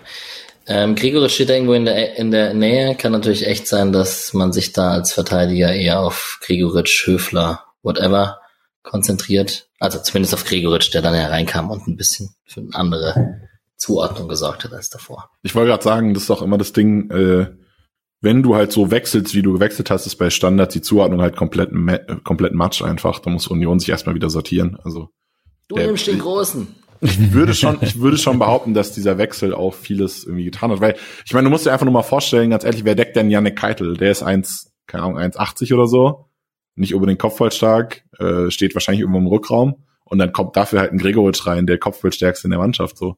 Das musst du halt viel umsortieren und dann bleibt halt in der schnell, in der, in der, in der Schnelligkeit ein Gulde vielleicht einfach frei. Kann ja sein. Also ich würde schon behaupten, dass das Tor sehr viel mit dem Wechsel zu tun hat. Yes, es gab einen Schuss von Doan in der 60. Minute, hm, der geblockt wurde. Dann gab es einen Doppelwechsel auf Seiten von Union mit Torspiel und Jordan für Behrens und Schäfer und ein Schüsschen von Höhler neben das Tor und dann wurde es erstmal richtig spannend. Äh, gute Aktion über die rechte Seite von Freiburg mit Doan, Gregoritsch und am Ende Schallei. Und ja, ist es jetzt ein Zufall, dass es ausgerechnet Schallei ist, der hier den Elfmeter zieht? Fragezeichen. Ich finde, das ist kein Zufall. Also ich habe auch mit Absicht so betont, dass er die Ecke rausgeholt hat, weil Scholler ein echt gutes Spiel gemacht hat. Also mhm. er hat ja auch ist, also bei, bei Scholler liegt ja auch zuletzt, finde ich, nicht an Leistung. Also er hat ja auch vor seiner Suspendierung eine tolle Einwechslung gehabt. Ne? also es ist ja, war das offizielle Wort. Suspendierung. ähm, also er hat ja auch davor eine tolle, nach, nach Einwechslung ein tolles Spiel gehabt. Äh, Kollege von der Bild hat äh, ihn sogar als den Champions League Retter gegen Leipzig irgendwie beschrieben noch am Samstagmorgen und dann war er plötzlich gar nicht im Kader so. Also es war leistungstechnisch kann man ihn in den letzten ein, zwei, in den letzten ein, zwei Wochen wenig vorwerfen, finde ich. Da wird es halt eher um andere Dinge gehen, äh, Trainingsleistung, Frust, Motivation, gewisse Laufwege vielleicht auch zu machen, nie Defensive, die man nicht machen soll. Also solche Dinge halt, also vielleicht ist auch irgendwas vorgefallen, man weiß es ja nicht. Also keine Ahnung, was da passiert ist. Ähm, zweieinhalb Tage fliegt man beim SC nicht ohne Grund einfach so raus, würde ich behaupten. Also das hat nichts damit zu tun, dass er einfach nicht abgeliefert hat und entsprechend wundert es mich auch nicht, weil Schaller ist ein richtig guter Fußballer und es wird sportlich auch wehtun, wenn er geht, finde ich. Absolut, das sehe ich ganz genauso. Da ja. muss man auf jeden Fall was holen und hat eben auch in der Situation den, den Laufweg da so reinzuziehen und so diese Kompromisslosigkeit. Bisschen Glück, dass er von Leitsch so hinspringt und so, aber war vorher eigentlich auch ganz nett gechippt. Die Ursprungsidee war auch nicht schlecht, äh, quasi, und der Abpraller kommt dann und er zieht dann halt auch so kompromisslos durch, obwohl da so viele Unioner sind äh, und wird dann da halt getroffen. Ich im Stadion war 100% bei kein Elfmeter und war sehr überrascht. Also ich war auch sicher, dass er zurückkommt und äh, hab da, also klar, hab das einfach nicht gesehen. Also von meiner Perspektive spielt er einfach Ball und Shadow rennt da rein. Äh, manch, deswegen sehr, sehr stark gesehen von Fritz, würde ich sagen. Ja, und im Gegensatz, also er lässt sich nicht davon vor, seine Beurteilung im Voraus beeinflussen davon, dass Schalai ein Spieler ähnlich wie Adeyemi oder Konsorten eventuell ist. Das war sehr diplomatisch ausgedrückt. Ähm, ja, was zur Hölle macht Grifo da? Also ich finde ein Tor. Okay, also äh, ich finde das auch gut, dass er sich das zutraut und ich finde das auch schön und hat auch irgendwie Cojones und es wurde auch direkt nachgemacht. Aber ähm, dass der so schwach. Ich, ich, ich, finde es so schön. Ich habe am Sonntag, glaube ich, hab ich dann geschrieben, äh, Girassi macht den Grifo und jeder wusste, um was es geht. ja. Ähm, das muss man erstmal schaffen, den Panenka für sich selbst äh, nochmal namentlich zu bekommen. Ähm, den schwachen Panenka, also den, den noch arroganteren Panenka. Ja, also ich weiß nicht, ich, ich, ich, tendiere schon fast zu, es ist fast ein bisschen ticken too much. Am Ende hat, gibt Erfolg recht, ist mir schon klar. Aber wenn Renault, während er in die eine Ecke fliegt, fast wieder aufstehen kann, um ihn dann nochmal zur zweiten Hechtsprung anzusetzen, dann finde ich es fast ein bisschen gefährlich. Ich glaube, also der war einfach nicht so toll geschossen, wie er den sonst schießt, wenn er den macht. Aber das, äh, die Idee und die Grundding, ich finde, also ich verstehe schon, dass das natürlich immer eine, eine Hauch von Arroganz hat oder sowas, aber also im Schluss geht's ja darum, diesen Ball ins Tor zu bringen und er hat damit eine fantastische Quote. Und wenn er sieht, der springt oft oder der entscheidet sich früh oder sowas, ähm, ja, und dann hat's ja funktioniert. Sollte halt besser kommen, dass die Möglichkeit des Zurückhopsens dann auch nicht mehr drin ist. Äh, aber solange er sich da sicher ist und die immer macht, ist mir alles recht. Ich würde in der Szene, ich habe mir den, den Schuss mehrfach angeguckt, ich würde behaupten, er will eigentlich nach links schießen, sieht Renault da hinspringen und entscheidet sich dann im, in der Schussbewegung es anders zu machen. Und deshalb kommt er so, äh, ist meine Interpretation. Ähm, ich würde aber generell behaupten, äh, das war ja auch bei Girassi eine riesige Diskussion darum, ist das arrogant oder nicht. Nee, es ist einfach eine Möglichkeit genau. zu schießen. Genau wie links hoch. Du hast, wenn du halt, du möchtest eigentlich wenn du in eine Ecke schießt, möchtest du platziert wie möglich schießen, dann hast du halt das Risiko vorbeizuschießen den Ticken zu platziert zu gehen. Wenn du den nimmst, hast du das Risiko, den Ticken zu viel Risiko in der Mitte zu nehmen. Also du hast halt überall so ein gewisses Risiko einfach. Und ich würde behaupten, die Mehrheit der Torhüter springt, egal in welche Richtung. Und dann bist du halt ganz schnell irgendwie bei der Situation, dass du äh, einfach, wenn du in die Mitte schießt, und das ist halt bei einem Panenka so äh, die beste Erfolgswahrscheinlichkeit Okay, auf jeden Fall, lieber Julian, waren ab der 68. Minute, nachdem Grifo den Panenka reingemacht hat, äh, die Sta das Stadion am Toben und ich glaube, das war somit die beste Stadion, äh, die Stadion 10 Minuten, die waren ziemlich heiß.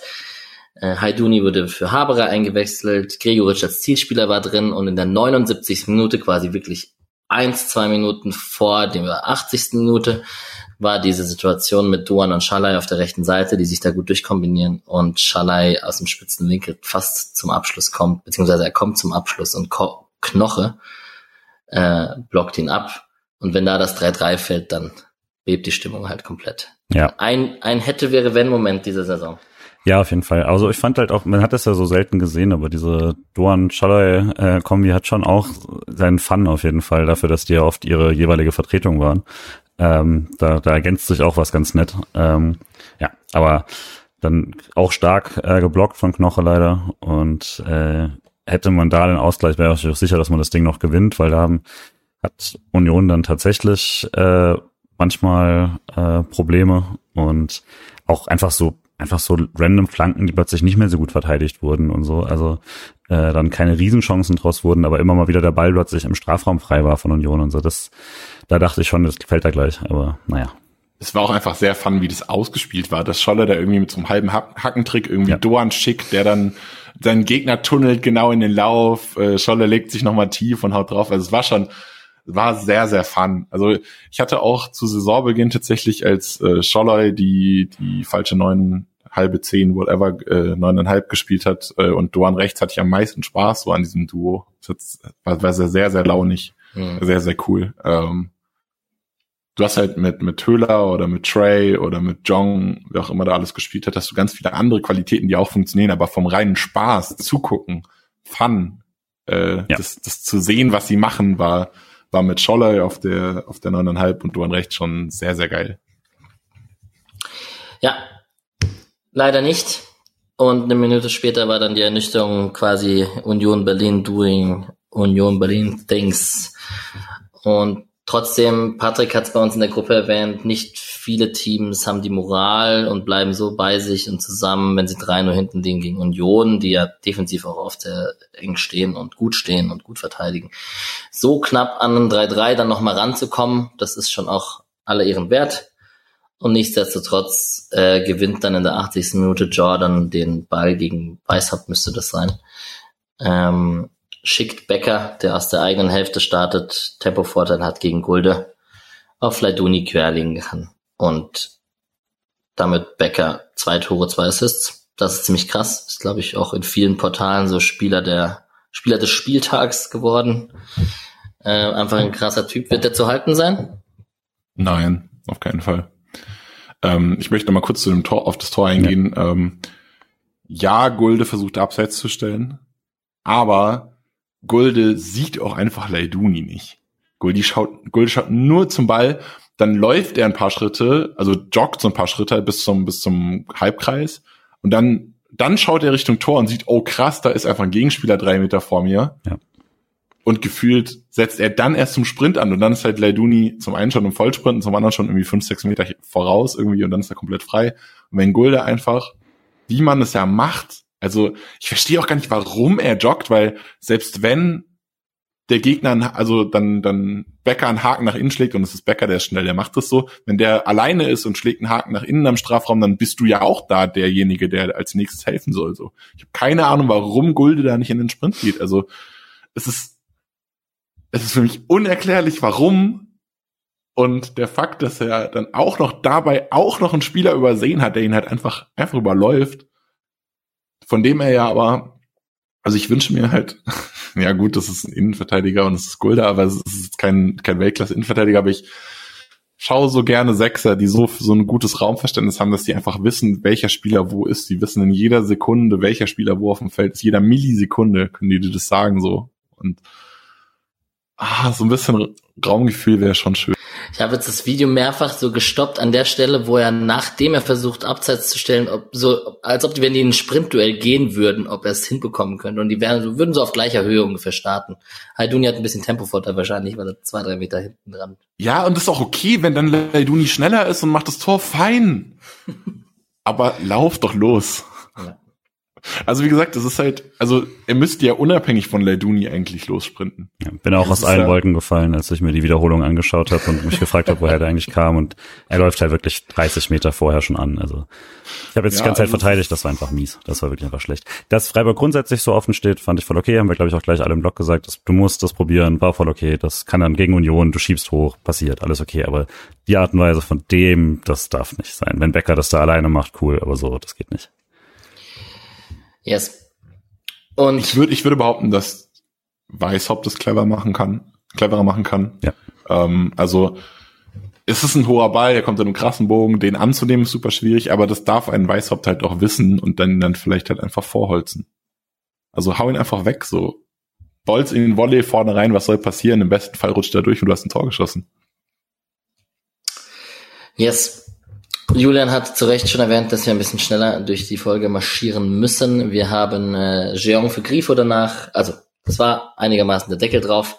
Aber in der 84. Minute hat man dann doch fast nochmal die Situation gehabt, dass man nochmal das Spiel spannend macht. Ecke von Freiburg. Ginter kommt mit dem Fuß dran. Ich raste immer aus, wenn Spieler mit dem Fuß im Fünfer an der Ecke drankommen, dann kann irgendwas nicht richtig verteidigt sein von der gegnerischen Mannschaft. Das ist immer meine Theorie. Ähm, Ginter kommt mit dem Fuß dran. Es fehlen wirklich Millimeter, dass der von der Unterlatte reingeht, anstatt von der Unterlatte rausspringt. Dann kommt Ginter wieder dran und versucht ihn artistisch, slatanesk in der Drehung auf einen langen Winkel zu ziehen. Der wird rausgeköpft und spätestens dann, alles vor unserem Blog übrigens, und ähm, spätestens dann war vorbei. Wahnsinn. Können wir, können wir darüber reden, wie geil diese Ecke von Dorn war?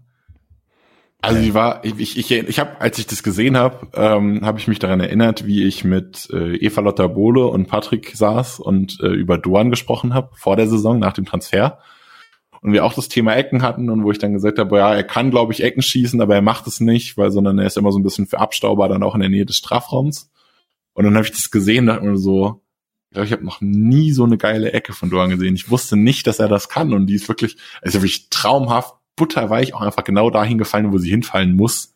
Ja, die das fällt ja wieder schon. so runter, ne? Die ist nicht so, ja, die hat so also einen hohen Bogen, anstatt das. Genau, also die dreht sich genau so um alle rum, dass keiner hin kann. Und im letzten Moment fällt sie dann ganz steil runter, irgendwie wie Ginter vor die Füße. Es war schon, also klar, den kann dann auch, kann man auch verte besser verteidigen, aber es war schon auch eine sehr, sehr geil geschossene Ecke.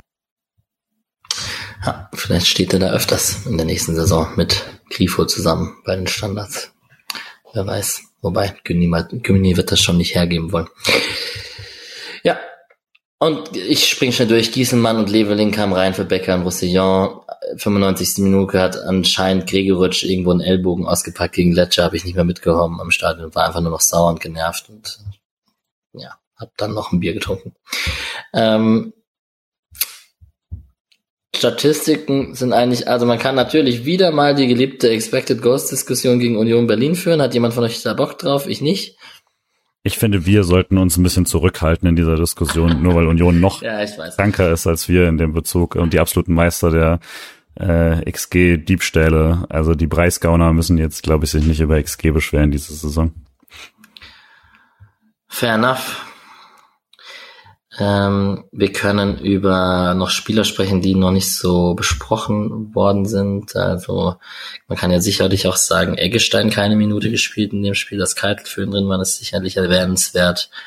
Äh, ansonsten war das Spiel halt auch irgendwie ein Freakspiel mit Kübler muss raus und Günther zur Halbzeit raus und so. Das war natürlich alles auch ein bisschen äh, bezogen auf die Spielsituation. Ich habe schon gesagt, Lienhardt fehlt sehr. Also Lienhardt macht auch oft die Nebenmänner besser. Und ich fand jetzt auch Ginter hat nicht seinen allerbesten Tag gehabt in diesem Spiel, weil Ginter hat auch schon mal die, die Kohle aus dem Feuer geholt in höchster Not.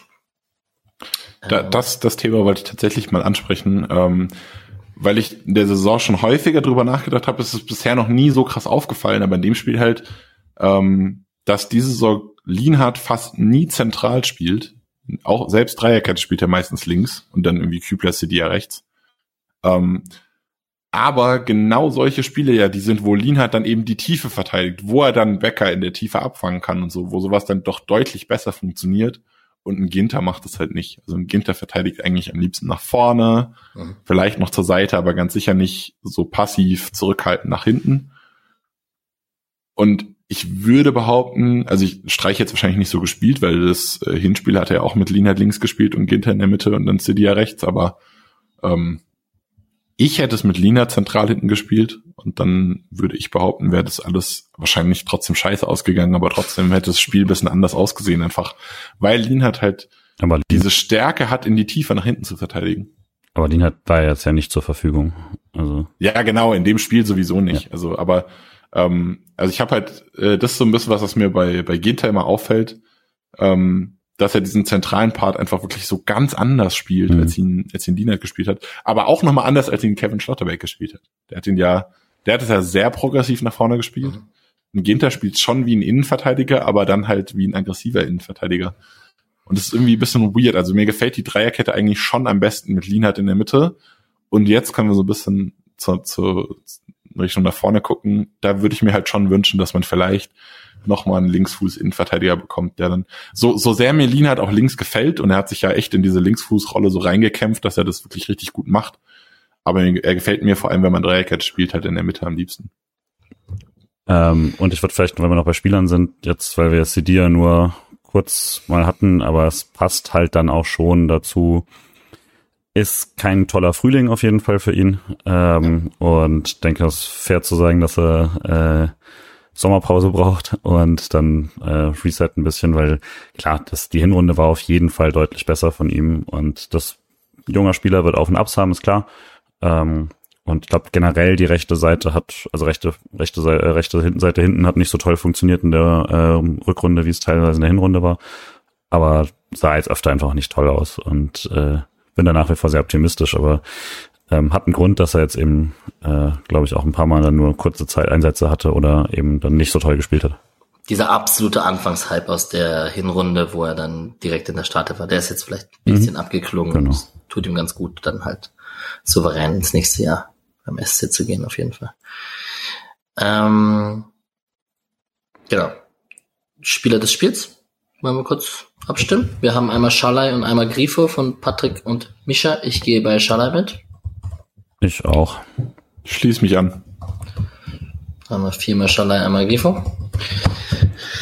Und ähm, genau, dann wären wir eigentlich soweit im Spiel durch. Wir können kurz mal gemeinsam auf den Bundesligaspieltag schauen. Ab der neuen Saison wird sich das von der Reihenfolge ein bisschen ändern, weil es sehr viel Sinn macht, über die Bundesliga am Ende zu sprechen und dann auf den nächsten Gegner zu sprechen zu kommen. Ähm, das machen wir aber noch nicht heute. Ja, ist die Härte abgestiegen, ja oder nein? Ja. Ja, schon seit, also schon seit da, der da ist eigentlich. ja. Ähm, Frankfurt mit einem Ausrufezeichen gegen Mainz, so ein bisschen entgegen des Trends. Vielleicht möchte Frankfurt ja doch noch mal. Vielleicht geht zu Frankfurt am letzten Spieltag ja doch noch um was. Nick, vielleicht auch einfach, vielleicht auch einfach im Mainzer Trend. Also ja. Mainz ist auch einfach eine krasse Rückrunde gespielt, Bayern geschlagen und dann dieser klassische Bayern Besieger Blues einfach komplett abgekackt seitdem. Und so also, wie Freiburg im Pokal. Ja, wir haben danach erst immerhin noch unsere Hausaufgaben gemacht. Ne? Ja, also es war schon, äh, also wie Mainz momentan spielt, ist schon übel. Und dann in dem Spiel ähm, konkret, äh, letztes Spiel haben sich einfach Chor und Stach in der Nachspielzeit eine bescheuerte Gelbe zur fünften Gelben abgeholt. Äh, Chor und Barreiro. Und äh, Stach war ja noch angeschlagen, der hat ja letztes Spiel noch verpasst gehabt. Und dann haben halt Stach, Lee haben halt die Doppelsechs gespielt, was auch gar nicht funktioniert hat. Also es war sehr, sehr dumm von Mainz auch einfach. Und dann hat man auch einfach richtig kacke gespielt. Also Fre äh, Frankfurt hat schon auch wieder mehr Spaß gemacht, vor allem Daichi Kamada wirkte sehr in Form wieder. Also ein bisschen, ähm, das war ja der, der die Hinrunde überragend gemacht hat, einfach so dieser Unterschiedsspieler bei Frankfurt gewesen. Jetzt abgesehen von dem Kolumani, der halt einfach dauerhaft krass war, aber Kamada war der, der diese ganze Mannschaft auf einfach auf ein mögliches Champions League Niveau gehoben hat äh, zu der Zeit. Ähm, das hat wieder gut funktioniert und wenn er sich jetzt reingespielt hat und schafft es die nächsten zwei Spiele auch, dann greift Frankfurt vielleicht nochmal irgendwo oben an. Aber von der gesamten Mannschaftsleistung würde ich behaupten, war vor allem Mainz scheiße. Und das Spiel ist gar nicht so uninteressant, um mal einen Übergang, um einen sehr smoothen Übergang zu schaffen, weil Frankfurt am nächsten Spiel gegen Schalke und Mainz gegen Stuttgart spielt. Und das sind ja beides keine so ganz unbedeutenden Spiele im Abstiegskampf. Ähm, traut ihr euch eine Abstiegsprognose. Zwei Spieltage vor Schluss. Also ich glaube, durch das Restprogramm erwischt es Schalke, obwohl der Trend gut ist und alles, aber das, sie haben jetzt die Eintracht, die schwächelt, aber dann halt noch Leipzig und das reicht, glaube ich, nicht. Dann äh, Aber du musst doch hoffen, dass Schalke Leipzig macht. durch. Also ich glaube tatsächlich, dass es äh, nicht so ein Fallobstgegner ist, wie es jetzt, wie es jetzt nach dem Bayern-Spiel aussieht, äh, am letzten Spieltag und alles. Aber Ey, Leipzig hat, Leipzig hat sich fast von Bremen ficken lassen. eben, also das, das, also vielleicht auch, auch das jetzt noch direkt. Ich wollte es einfach ignorieren. Ich wollte einfach nicht drüber. Ja, nee, also ich glaube, Schalke erwischt es und Hertha bleibt dann. Und äh, nochmal, um ein äh, Hühnchen zu rupfen mit Frankfurt, wie man es verbrechen kann, sowohl Hoffenheim als auch Augsburg auf jeden Fall in der Liga zu halten. War Hoffenheim noch nicht auf jeden Fall, aber das ist ja mal eine Frechheit. Also guck dir mal die Tabelle an, wenn Hoffenheim drei Punkte weniger hat und wir hätten hier echt eine äh, kleine, schöne Gesellschaft haben können, aber nein. Hoffenheim runter wäre so schön. Die haben Die jetzt gegen Wolfsburg verloren.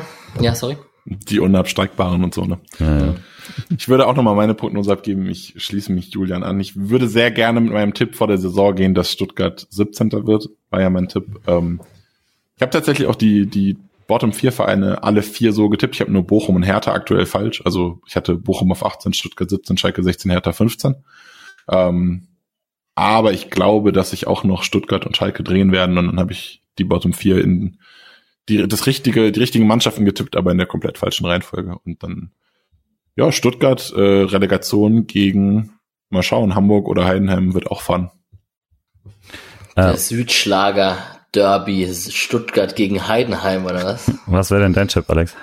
Ah, das ist schwer. Ich, ich tippe da jetzt einfach nur aus Sympathie und nicht aus irgendeiner Logik heraus. Ähm, ach, ich möchte Stuttgart in der Liga behalten, ich möchte Schalke in der Liga behalten. Ich möchte auch Bochum in der Liga behalten. Hertha und Hoffenheim steigen ab. Ich weiß nicht, wie realistisch dieses Szenario ist. Wahrscheinlich sehr unrealistisch. Er ist nicht ausgeschlossen. Ähm, Naja, jetzt spielt ja, also Weißt du, was das Schlimme ist, Alex? Dann musst du jetzt Union am 33. Spieltag Genau. die Daumen drücken und am 34. Spieltag musst du Stuttgart die Daumen drücken. Kannst du dir das vorstellen, Union und Stuttgart die Daumen zu drücken? ich habe mit diesem Stuttgart die Daumen drücken und jetzt lyncht mich gar nicht so das riesengroße Problem wie manch andere in dem Fall. Äh, ich ich habe mit Stuttgart sowieso gar kein Problem. Aber vielleicht ist das jetzt mal ein guter Übergang, um für diesen ganzen äh, unwichtigen Verein wegzukommen, zu dem, was wir die Folge eröffnet hätten, wenn die Frauen nicht im Pokalfinale stünden, nämlich dem anderen sehr, sehr positiven Ding. Durch das 1 zu 1 vom VfB Stuttgart äh, spielt der SC Freiburg nächstes Jahr auf jeden Fall Europa League und damit auf jeden Fall in Gruppenphase. Ich hätte mich letzte Woche auch schon über die Conference League ähnlich gefreut tatsächlich, aber ähm, dadurch, dass man sich da noch qualifizieren muss und ich meine Pappenheimer kenne, äh, wie das mit Qualifikationsspielen im Juli und so äh, August aussieht, äh, bin ich sehr, sehr, sehr glücklich über diese sechs Spiele, die man jetzt auf jeden Fall hat. Äh, und wenn das ein Punkt für Stuttgart ist, dann ist mir das da auch völlig egal. Äh, aber genau, haben Leverkusen da ähm, weggehalten und damit Freiburg sieben Punkte vor einem äh, Nicht-Europa-League-Platz. Das ist schon richtig krass eigentlich, muss man auch mal sagen. Und mit zwei Gegnern, die man, ähm, aus denen man auch mal vier Punkte holen kann und dann wäre es zumindest 60 Punkte, was eine unfassbare Saison wäre. Also äh, wenn man über Bundesliga allgemein redet, dass Bremen es dann halt vergeigt hat, war nochmal ein äh, Schlag in die Magengrube, weil es dann doch nochmal kurz aussah, als ob man da oben nochmal träumen kann, dass Leipzig das noch irgendwie versaut und dann gegen die Bayern verliert und sonst was. Ja, aber genau. Aber äh, so oder so, also äh, wir hatten es halt selber in der Hand, darum geht es erstmal nicht mehr, sondern Europa ist auch schon mal sicher und das ist richtig cool. Ja, ich möchte mich dem anschließen, sehe natürlich, ich sehe am Ende einfach irgendwie jetzt Union gegen Hoffenheim nur unentschieden spielen und Leipzig Ja. gegen Bayern verlieren und dann schaue ich mir diese Kacktabelle an und sehe, wie Freiburg einfach so ganz, ganz knapp Fünfter wird und ich bin heute noch nicht so bereit, mich endlos für diesen Gruppeneinzug in die Euroleague zu freuen, aber spätestens, wenn die Gruppenauslosung bereit ist oder wenn man in die Kaderplanung geht und sieht, hey, Freiburg kann aus der Erfahrung dieses Jahres schöpfen und sagen so, hey, man weiß, wie es ist mit der Dreifachbelastung und dann kann man auch äh, einfach Europa mitplanen und so. Das ist schon alles sehr cool. Die Entwicklung geht natürlich in die richtige Richtung. Aber Ich, ich wollte ich wollt gerade sowas Arrogantes raushauen, wie lieber die Euroleague gewinnen, als mit sechs Niederlagen rausfliegen in der, in der Champions League. Aber dann habe ich wieder, mich wieder dran erinnert, dass es Union Berlin ist und wahrscheinlich gewinnen sie fünf Spiele oder so. ähm, lieber Talenten die Chance geben und dass sie Fehler machen dürfen, als keine Talente haben, können wir das ist ein schöner Take, um zur U23 zu gehen. Oh, haben. love it. Die hat, aber ich komme ja nicht noch die Leihspieler. Scheißegal, mach. Scheiß auf Leihspieler. Die äh, U23, die hat 2 zu 1 gegen Elversberg gewonnen im Spiel Erster gegen Zweiter nach drei Spielen in Folge ohne Sieg, wo sie zweimal unentschieden und einmal gegen 1860 München eine Niederlage eingefahren haben. Haben sie jetzt zwei Spieltage vor Schluss äh, gegen Elversberg gewonnen. Zweimal Lars Kehl getroffen. Ich habe keine Highlights gesehen, habe aber die Pressekonferenz, die fünfminütige von Elversberg gegen Freiburg gehört aus dem Dreisamstadion und es war, beide Trainer waren sich einig, es war ein verdienter Sieg für die zweite Mannschaft vom SC. Freiburg war schon deutlich besser und ja. ähm, Kehl einfach richtig Fun-Spieler. Also ich bin mir bei Kehl immer nicht so sicher, inwiefern das so Fun ist in einer kleinen Liga und ob der das nach oben transportieren kann, weil er körperlich halt schon auch so ein bisschen unterlegen ist, weil er wirklich klein ist und schmächtig so aber ist ein sehr, sehr fun Spieler und ich glaube schon, dass der auch einer der Kandidaten sein könnte, der bald den nächsten Profivertrag aus der U23 bekommt. Elversberg ist drei Punkte vom SC. Der SC spielt da oben mit, kann ja nicht aufsteigen. Ja, der, Ab der Aufstiegskampf ist relativ spannend und man hat jetzt noch zwei Spiele gegen Ferl und Meppen. Ganz kurz Exkurs über die Frauen haben wir schon gesprochen. Die spielen jetzt, äh, die haben jetzt 1 zu 1 gegen Duisburg gespielt. Am Donnerstag ist das Pokalfinale, das habt ihr schon gehört. Ähm, danach hat man noch zwei Ligaspiele gegen Köln und Wolfsburg. Also nochmal gegen Wolfsburg. Vielleicht äh, hoffen wir da, dass wir gegen aggressive Wolfsburger vor ihrem Champions League-Spiel gegen Barcelona spielen, die alles umtreten wollen, weil Freiburg den Pokal gegen sie gewonnen hat. so stelle ich mir das Ganze vor. Ja, und vielleicht noch kurz dazu, die äh, zweite Mannschaft hat leider das Spiel gegen Leipzig knapp verloren nach Führung und ist jetzt auf dem Abstiegsplatz, ist nur ein Punkt, aber es wird richtig eng, noch zwei Spiele und am Sonntag hier in Frankfurt. Korrekt. Ich mache es ganz kurz in einer Minute. Wir haben Kevin Schlotterbeck, der in der 89. Minute eingewechselt wurde für unseren Heinzi, den wir auch alle sehr gut kennen. Bochum mit einem wichtigen Sieg 3 zu 2 gegen Augsburg. Vielleicht trotzdem einmal kurz die Frage, was glaubt ihr? Ich glaube ja, der bleibt in Bochum, wenn Bochum die Klasse hält. Zumindest könnte ich mir das sehr gut vorstellen, ohne jetzt da irgendwelche Vertragsdetails oder mit Kevin Schlotterbeck persönlich gesprochen zu. Aber irgendwie passt das für mich. So auch vom Leistungsniveau. Es wirkte auch so, also persönlich ist nur mein Eindruck aus der Ferne, gerade nach Bochum habe ich ja gar keine Kontakte so direkt, aber ich habe das Gefühl, äh, Kevin ist auch irgendwie glücklicher da und ich glaube, dass der so ein bisschen die Nähe zu Nico auch braucht. Die tun sich gut, wenn die da einfach so ein bisschen, auch andersrum, also auch Nico ist ja seit der, äh, seit der Winterpause wieder besser. Vielleicht tun die sich einfach gut, wenn die in der Nähe sind und sich gegenseitig pushen können. Yes. Das heißt, na, ich wollte gerade irgendwie, wo Nico Schlotterbeck als nächstes hinwechseln könnte und wo muss Kevin Schlotterbeck dann hinwechseln, um in der Nähe zu bleiben. Aber es wird schwierig. Vielleicht geht ja Nico zu Barca und Kevin zu Espanyol. Ja. genau so machen sie das. Äh, nach den Feiereien sicherlich ein guter Tipp. Lino Tempelmann hat 2 zu 2 in Magdeburg gespielt, befindet sich mit dem ersten FC Nürnberg mitten im Abstiegskampf weiterhin, hat durchgespielt als Captain. Ziemlich gute Werte so auf Sofascore gehabt und auch ein Assist dabei gewesen. Aber da muss man wirklich schauen, dass Nürnberg die Klasse hält. Ähm, das wird spannend. CK hat... Nürnberg hat als Rechtsverteidiger, äh, äh, äh, Tempelmann hat als Rechtsverteidiger gespielt ab wirklich? der also, glaub, ab, weiß nicht, also er wurde irgendwann, irgendwann wurde gewechselt und dann ist er auf Rechtsverteidiger gegangen. Das war ganz, ganz komisch. Okay. Ähm, gestartet dürfte er im Mittelfeld, so, so habe ich zumindest gesehen. Genau. Dann haben wir Sike, der 2 zu 3 bei Sulte Bargem gewonnen hat mit seiner Brüggermannschaft. Äh, Torschütze zum 1 zu 0 nach 59 Minuten ausgewechselt. Wir haben Nishan Burkhardt, 2 zu 1 gegen Lugano verloren, in der 71. Minute ausgewechselt und die sind jetzt nur noch ein Punkt vor dem FC Sion. Und Kevin Schade durfte tatsächlich ganze 86 Minuten spielen gegen West Ham. Brentford hat 2-0 gewonnen. Ähm, es kamen ein paar Pässe an, die er gespielt hat. Und generell scheint Kevin Schade immer besser anzukommen. Das, das ist fun und vielleicht ist er ja bald der Mannschaftskollege von Mark Flecken. Hab viel Lob bekommen, äh, gelesen für seine Kopfballstärke, die wir ja auch schon oft genug thematisiert hatten. Yes. Ich möchte dich nur der Vollständigkeit halber kurz korrigieren. Äh, das solche Spiel ist schon drei Wochen her. Wirklich? Siki hat 0 zu 4 gegen Gent aufs Maul bekommen. Hat aber individuell ein gutes Spiel gemacht. Wo habe ich draufgeklickt? mir, mir kam das auch bekannt vor mit dem 6-Minuten-Tor. also es ist schon vom 23. April. Ey, ich habe das nicht hinterfragt und einfach wieder neu in mein Skript reingeschrieben. Das lässt du bitte genauso drin. Das ist ja, also die haben äh, 0-4 aufs Maul bekommen, aber Siki hat ein ordentliches Spiel gemacht, finde ich. Also hat auch wieder äh, Großteil seiner Zweikämpfe gewonnen. Also defensiv macht, hat sich Siki da echt sehr, sehr gut entwickelt. Äh, in Körperlichkeit, Physis. Ähm, ja, mal gucken, wie das dann weitergeht.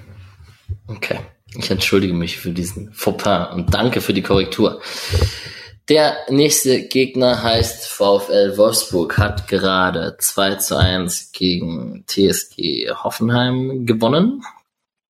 Bisschen zum kleinen Negativtrend gestoppt. Zumindest war das so in meiner Wahrnehmung.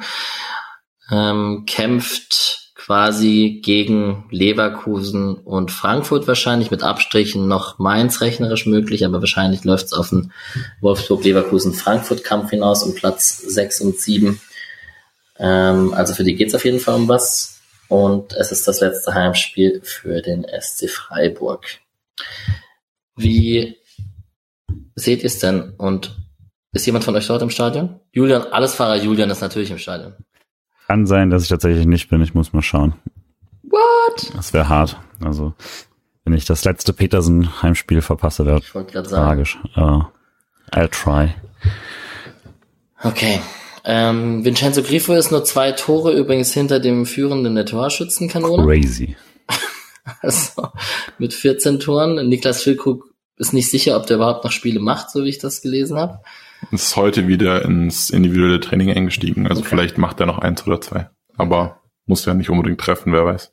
Nee. Also das ist schon fun. Und ansonsten vielleicht ganz kurz die Frage, Nick, Julian, fangen wir mit Nick an. Was erwartet ihr vom Spielen? Was tippt ihr?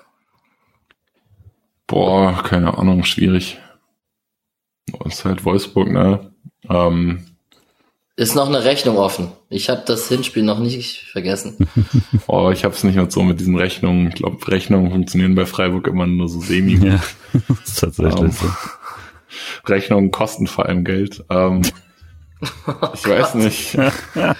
Ey, keine Montagabend, Ahnung. meine Wolfsburg, Wolfsburg ist momentan noch so ein komisches Team. Die haben sich ja auch von Dortmund so krass abschlachten lassen und dann haben sie äh, davor aber ja diesen Mainz Negativ-Run gestartet, wo sie auch so krass waren. Also bei Wolfsburg ist momentan irgendwie manchmal alles drin und manchmal nichts drin. Es kann wieder ein 0-6 werden, es kann aber auch ein 10-0 für Freiburg werden, so gefühlt. Also es ist so.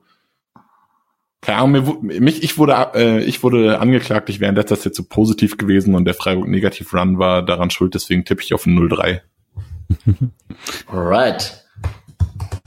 Äh, ich habe jetzt auch keine so große Hoffnung mehr auf einen äh, Lauf am Ende der Saison. Wolfsburg ist gut. Ich glaube 1-1 ist mein optimistischer Tipp. Okay.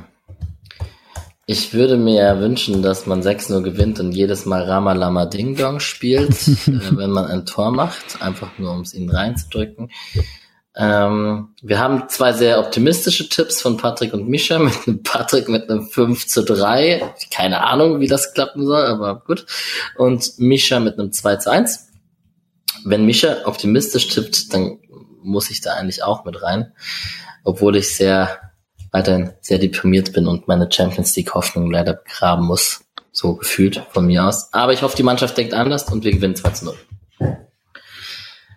So. Und dann? Was ist das eigentlich? Äh, ich habe noch eine Sache und zwar ähm, heute wurde von Freiburg-Fans und so 60 verschiedenen Fanclubs zusammen äh, ein offener Brief äh, veröffentlicht ähm, gibt es nachzulesen auf den diversen Freiburger Fanseiten, äh, auf der Corillo-Seite, auf jeden Fall auf der Supporters Crew-Seite, äh, ist aber eben nicht äh, nur von den Aktiven unterschrieben, sondern wie gesagt von sehr, sehr vielen verschiedenen Fanclubs, ein sehr, sehr breites Bündnis hier nochmal. Und das Thema ist der DFL-Investoreneinstieg ähm, über äh, diese 12,5 Prozent, die über die nächsten 20 Jahre quasi ähm, verkauft werden sollen oder eine Beteiligung äh, stattfinden soll und äh, darüber, dass darüber bald abgestimmt werden soll anscheinend und der SC Freiburg da äh, naja, teilweise in Personalunion beteiligt ist und ansonsten eben auch als mit, also als abstimmende Verein natürlich dabei ist. ähm, ist die Forderung, dass äh, der SC Freiburg dort mit Nein stimmen soll und dass äh, dass, dass mehr Transparenz gegenüber den SC-Mitgliedern über das Abstimmungsverhalten zu aktuellen und zukünftigen Entscheidungen bezüglich eines DFL-Investoreneinstiegs ähm, stattfinden soll. Äh, finde ich persönlich sehr unterstützenswert und ansonsten auf jeden Fall kann man sich ja, äh, kann man sich diesen Brief zumindest mal durchlesen. Genau. An der Stelle möchte ich ganz kurz sagen, ich finde es ja überhaupt sehr weird, dass ähm, die Verantwortlichen sowas nicht generell an die Fans kommunizieren oder vielleicht, also ich persönlich würde mir sogar wünschen, solche wichtigen Entscheidungen irgendwie von den Fans entscheiden zu lassen. So ist natürlich schwierig, wie wie weit es geht, so spontan auch. Man kann es natürlich nicht für jede Entscheidung machen, aber das ist ja jetzt nicht jede Entscheidung, sondern es ist eine schon sehr bedeutende, krasse Entscheidung, auch ein, richtig, ein krasser Einschnitt so in, in Fußballvermarktung in Deutschland. Ähm, ich finde es echt heavy, wie wie krass Fans da ausgeschlossen werden und auch EV-Mitglieder, also nicht nur bei Freiburg, bei allen, allen Vereinen in Deutschland gefühlt. Also Dortmund hat da neulich so ein Panel organisiert. Ähm, ich glaube, bei Union gab's was, habe ich mitbekommen. Ähm, zwei, drei andere Vereine hatten auch irgendwie kleine Dinge. Ich glaube, bei ähm, Freiburg hatte ja letzte Woche so ein äh, Mitgliederforum, da war das auch kurz Thema, wenn ich es richtig gehört habe, aber das war jetzt nie was, wo man wirklich aktiv kommuniziert hat und das ist wirklich also das finde ich unter aller Sau, dass äh, das in Deutschland so passiert, weil das ja wirklich, also der die, die Vereinsvorstände vertreten die Fans und bei der DFL die DFL vertritt die Vereine und die Vereinsvorstände, das heißt auch die DFL vertritt die Fans am Ende. Und wenn die Fans das nicht wollen, das trotzdem durchzuziehen, ist halt schon ziemlicher Trash. Ja, dem gibt meiner, also ich habe da nichts hinzuzufügen und würde dem zustimmen. Julian auch? Äh, ja, wie gesagt, also ich habe ja schon gesagt, ich, hab, genau. ich würde mich da anschließen, ja.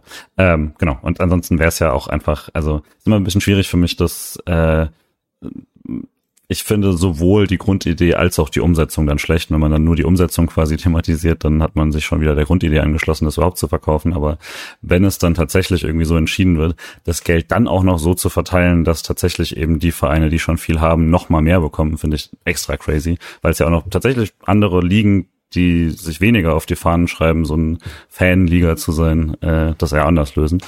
Ähm, und da die absolute Dominanz der Top-Vereine noch weiter zu stärken, finde ich auch extra krass. Ich würde es halt einfach gerne ganz lassen. Und genau. Das zeigt aber halt auch wieder auf wessen Drang sowas passiert. Ja, ja. Also ähm, ich würde behaupten, dass ein, keine Ahnung, VfL Bochum sich nicht darüber aufregt, dass die Bundesliga von der Premier League abgehängt wird, sondern das sind dann halt Bayern, Dortmund, Leipzig, Leverkusen vielleicht, vielleicht Wolfsburg oder so. Das sind so die Vereine, die sich darüber aufregen, die gerne mehr Geld haben wollen. Aber so der kleinere Bundesliga-Club, der Zweitliga-Club, dem ist es ja eigentlich auch scheißegal. Ja.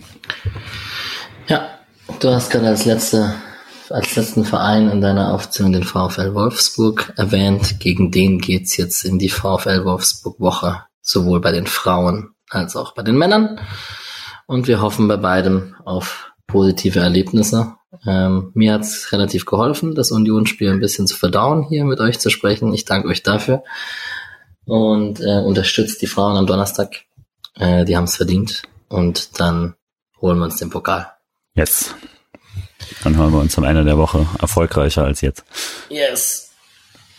Yes, yes. Wenn meine Stimme lebt, hören wir uns. Ja. Sonst krächzen wir uns. Einen schönen Abend euch beiden und eine gute Woche an alle Hörer und Hörer. Ciao, ciao. Macht's gut. So böse ich nicht einmal.